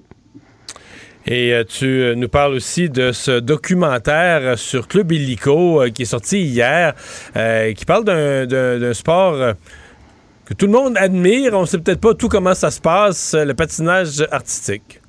Ouais, patinage artistique, là, ça aussi, allez voir ça, vous allez être bouleversés. On les voit tout sourire, les petites patineuses, mais on sait pas à quel point derrière, les entraîneurs sont durs avec eux autres. C'est touchant comme reportage, c'est disponible sur Club Illico, ça s'appelle Pression. Qu'est-ce qu'on surveille en fin de semaine? Ben, en fin de semaine, on va surveiller euh, le, le CF Montréal qui joue demain contre le Crew de Columbus en après-midi. On va surveiller aussi Benjamin Saint-Just qui pourrait se faire repêcher dans la NFL. Fait qu'on va surveiller ça probablement entre la 2 et la 4e ronde. C'est quelque chose quand même qui arrive pas tellement souvent. Et on va surveiller Encore aussi... le- spectaculaire comme spectacle. J'ai regardé ça hier Ouais. soir. Là. Le, le repêchage dans la NFL, c'est ça nous rappelle que dans la NFL, il n'y a rien d'ordinaire. Ils font pas les choses à moitié, même quand la personne n'est pas là en présence, qui est là en virtuel, là, ils trouvent le moyen de faire du Ouais. spectaculaire avec ça. Et on va surveiller là, les deux matchs canadiens, mais aussi le match de Calgary demain. là. Calgary contre Edmonton. Euh, moi, je prédis une défaite. Je pense qu'Edmonton va se revenger, mais s'il fallait que Calgary aille chercher une victoire, là, ça, ça serait, ça serait difficile. Et à partir de dimanche, là, les deux équipes vont avoir le même nombre de parties de jouer. C'est là qu'on rentre dans la vraie course avec six parties à disputer. Et je te souhaite une excellente fin de semaine. Merci beaucoup. Salut. Salut, on s'arrête. Pour une écoute en tout temps, ce commentaire de Jean-François Barry est maintenant disponible dans la section balado de l'application et du site cube.radio. Tout comme sa série balado, Avantage numérique, un magazine sportif qui aligne entrevues avec tous les acteurs du monde du sport. Cube Radio. Mario Dumont et Vincent Dessureau. Joignez-vous à la discussion. Appelez ou textez le 187 Cube Radio 1877 827 2346. Cube Radio. Cube Radio. En direct à LCN. Bonsoir Mario. Bonsoir. Manifestation là, qui prévoit la participation de milliers de personnes va perturber l'opération de vaccination au stade olympique euh, demain. Les équipes, euh, on le sait, ont dû se réorganiser. Tu en penses quoi? Ben, c'est, c'est, assez spécial. là. Bon, que des gens manifestent, euh, on dirait, on le sait. D'abord, euh, quand il y a une société vit une crise comme ça, il y a toujours une partie de la population qui vit ça plus durement. On le voit dans les récessions, on le voit n'importe quand. Euh, et là, les gens réagissent de toutes sortes de façons. Euh, c'est certain que la manifestation, quand on regarde les- les- l'invitation, c'est, c'est un peu bizarre. On dit, les gens voudraient le retour à une vie normale. C'est OK. Y a-tu bien du monde qui veulent pas le retour à une vie normale? C'est parce que c'est juste qu'eux, ils disent que le virus, euh, faudrait pas en tenir compte. là. Si, si, si on arrête de s'occuper du virus, euh, un, peu, comme- un peu comme si le virus c'était un chien, on dit regarde-les pas, puis il te mordra pas. Là, comme si, si on s'en occupe pas du virus, il s'occupera plus de nous autres, lui non plus. On voudrait bien que ce soit comme ça. Mais bon, ils ont, ceci étant dit, ils aiment pas les mesures, ils ont le droit de manifester. Par contre, c'est quand on regarde les, les, les, les- les Facebook de tous ces gens qui vont manifester, il y a de tout là-dedans. Il y en a qui sont menaçants, il y en a qui appellent, par exemple, les zones de vaccination un abattoir. Des gens, des gens inquiétants là-dedans, franchement. Là. Et donc, euh, le gouvernement a décidé. C'est sûr que c'est spécial, hein, parce que tu, c'est comme un peu, tu donnes raison. Tu sais, bon, ben, c'est la vaccination qui se retire. C'est l'activité essentielle à la reprise des activités normales qui se retire Qui se pendant quelques heures, qui se déplace pendant quelques heures pour éviter les conflits, pour éviter que des personnes soient blessées, pour éviter que des personnes soient harcelées, se fassent crier des noms, que les, que les, euh, soit des vaccinateurs ou des gens qui iraient se faire vacciner. Mais bon, c'est un moment à passer, puis, mais c'est inévitable. Bon, maintenant, la présence de, de- de- de Maxime Bernier là, ça, c'est une autre affaire. Il a donné une entrevue aujourd'hui à Paul Larocque? Ben, il a donné une entrevue aujourd'hui à Paul Larocque. En fait, sincèrement, Mm. C'est difficile de comprendre que, mettons, que ben, Maxime Bernier, qui a des études, qui est là à l'école, qui ne sait pas c'est quoi quelque chose de contagieux, qui connaît pas ce concept-là, qui n'a jamais entendu parler de ce mot-là de ce concept-là, on est obligé de conclure que qu'il croit pas vraiment à ce qu'il dit lui-même, là, qu'il il voit des opportunités politiques. Il dit il y a des gens qui aiment pas les vaccins, il y a des gens qui aiment pas les mesures sanitaires, puis moi, mon parti est en bas de 1 fait que je vais essayer de leur plaire. C'est un petit peu triste à voir, là, franchement, là, comme, fin, de comme faire fin de vie politique. lui, là. autrement dit. Là. Ouais. Euh, Mario, avec cette euh, pandémie, il y a des commerçants qui désespèrent de, de voir enfin la, la fin de l'épreuve. Les, les- les tenanciers de bar ont leur plan pour ramener les, les clients en toute sécurité. C'est une bonne idée, cette euh, preuve de vaccination? Ben, c'est parce qu'on avait le débat, c'est intéressant parce qu'on avait le débat sur le passeport vaccinal. On avait eu l'opinion de, de Christian Dubé, de- du docteur Arruda. Moi, personnellement, je suis de ceux qui pensent que faudra bien faire ça, faudra protéger les renseignements personnels, mais on n'aura pas le choix de faire quelque chose du genre, pour, ne serait-ce que pour voyager. Puis une fois qu'on va l'avoir pour voyager, ben ce que les propriétaires de bars et de restaurants disent aujourd'hui, c'était inévitable que quelqu'un allait dire ça, Sophie, que eux là, ils veulent rouvrir. Puis pas juste là, ils parlent de rouvrir, mais quand ils vont rouvrir, il va y avoir une autre question. Est-ce qu'ils vont encore rouvrir avec euh, des distanciations, une table sur deux, une table sur quatre, deux mètres, la moitié du restaurant reste vide?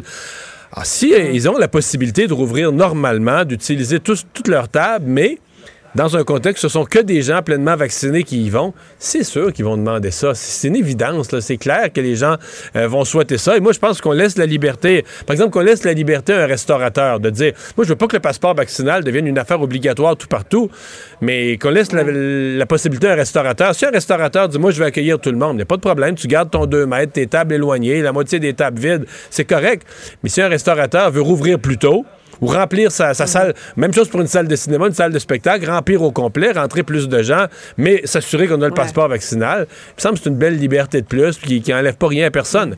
Non, les gens qui choisissent de ne pas se faire vacciner, J'entendais, Mario, je sais pas si tu as entendu Mme Granvaux euh, ce matin là, qui disait avec euh, une seule dose euh, de vaccin, c'est peut-être Bon. risqué. là. Peut-être pas une Ça, nul- nul- nulle part au monde on fait ça. Là, j'avoue que là, il y a un point. Nulle part au monde on fait ça. Partout où on met un passeport vaccinal pour voyager ou autre, on parle toujours de personnes complètement vaccinées, effectivement. C'est ça. Bon, en terminant, une bonne majorité de conducteurs vont euh, avoir un sérieux rabais sur leur permis de conduire pendant deux ans. C'est Noël à la SAC. On a peine à y croire, quelque chose, un frais gouvernemental qui va baisser, on nous remet l'argent.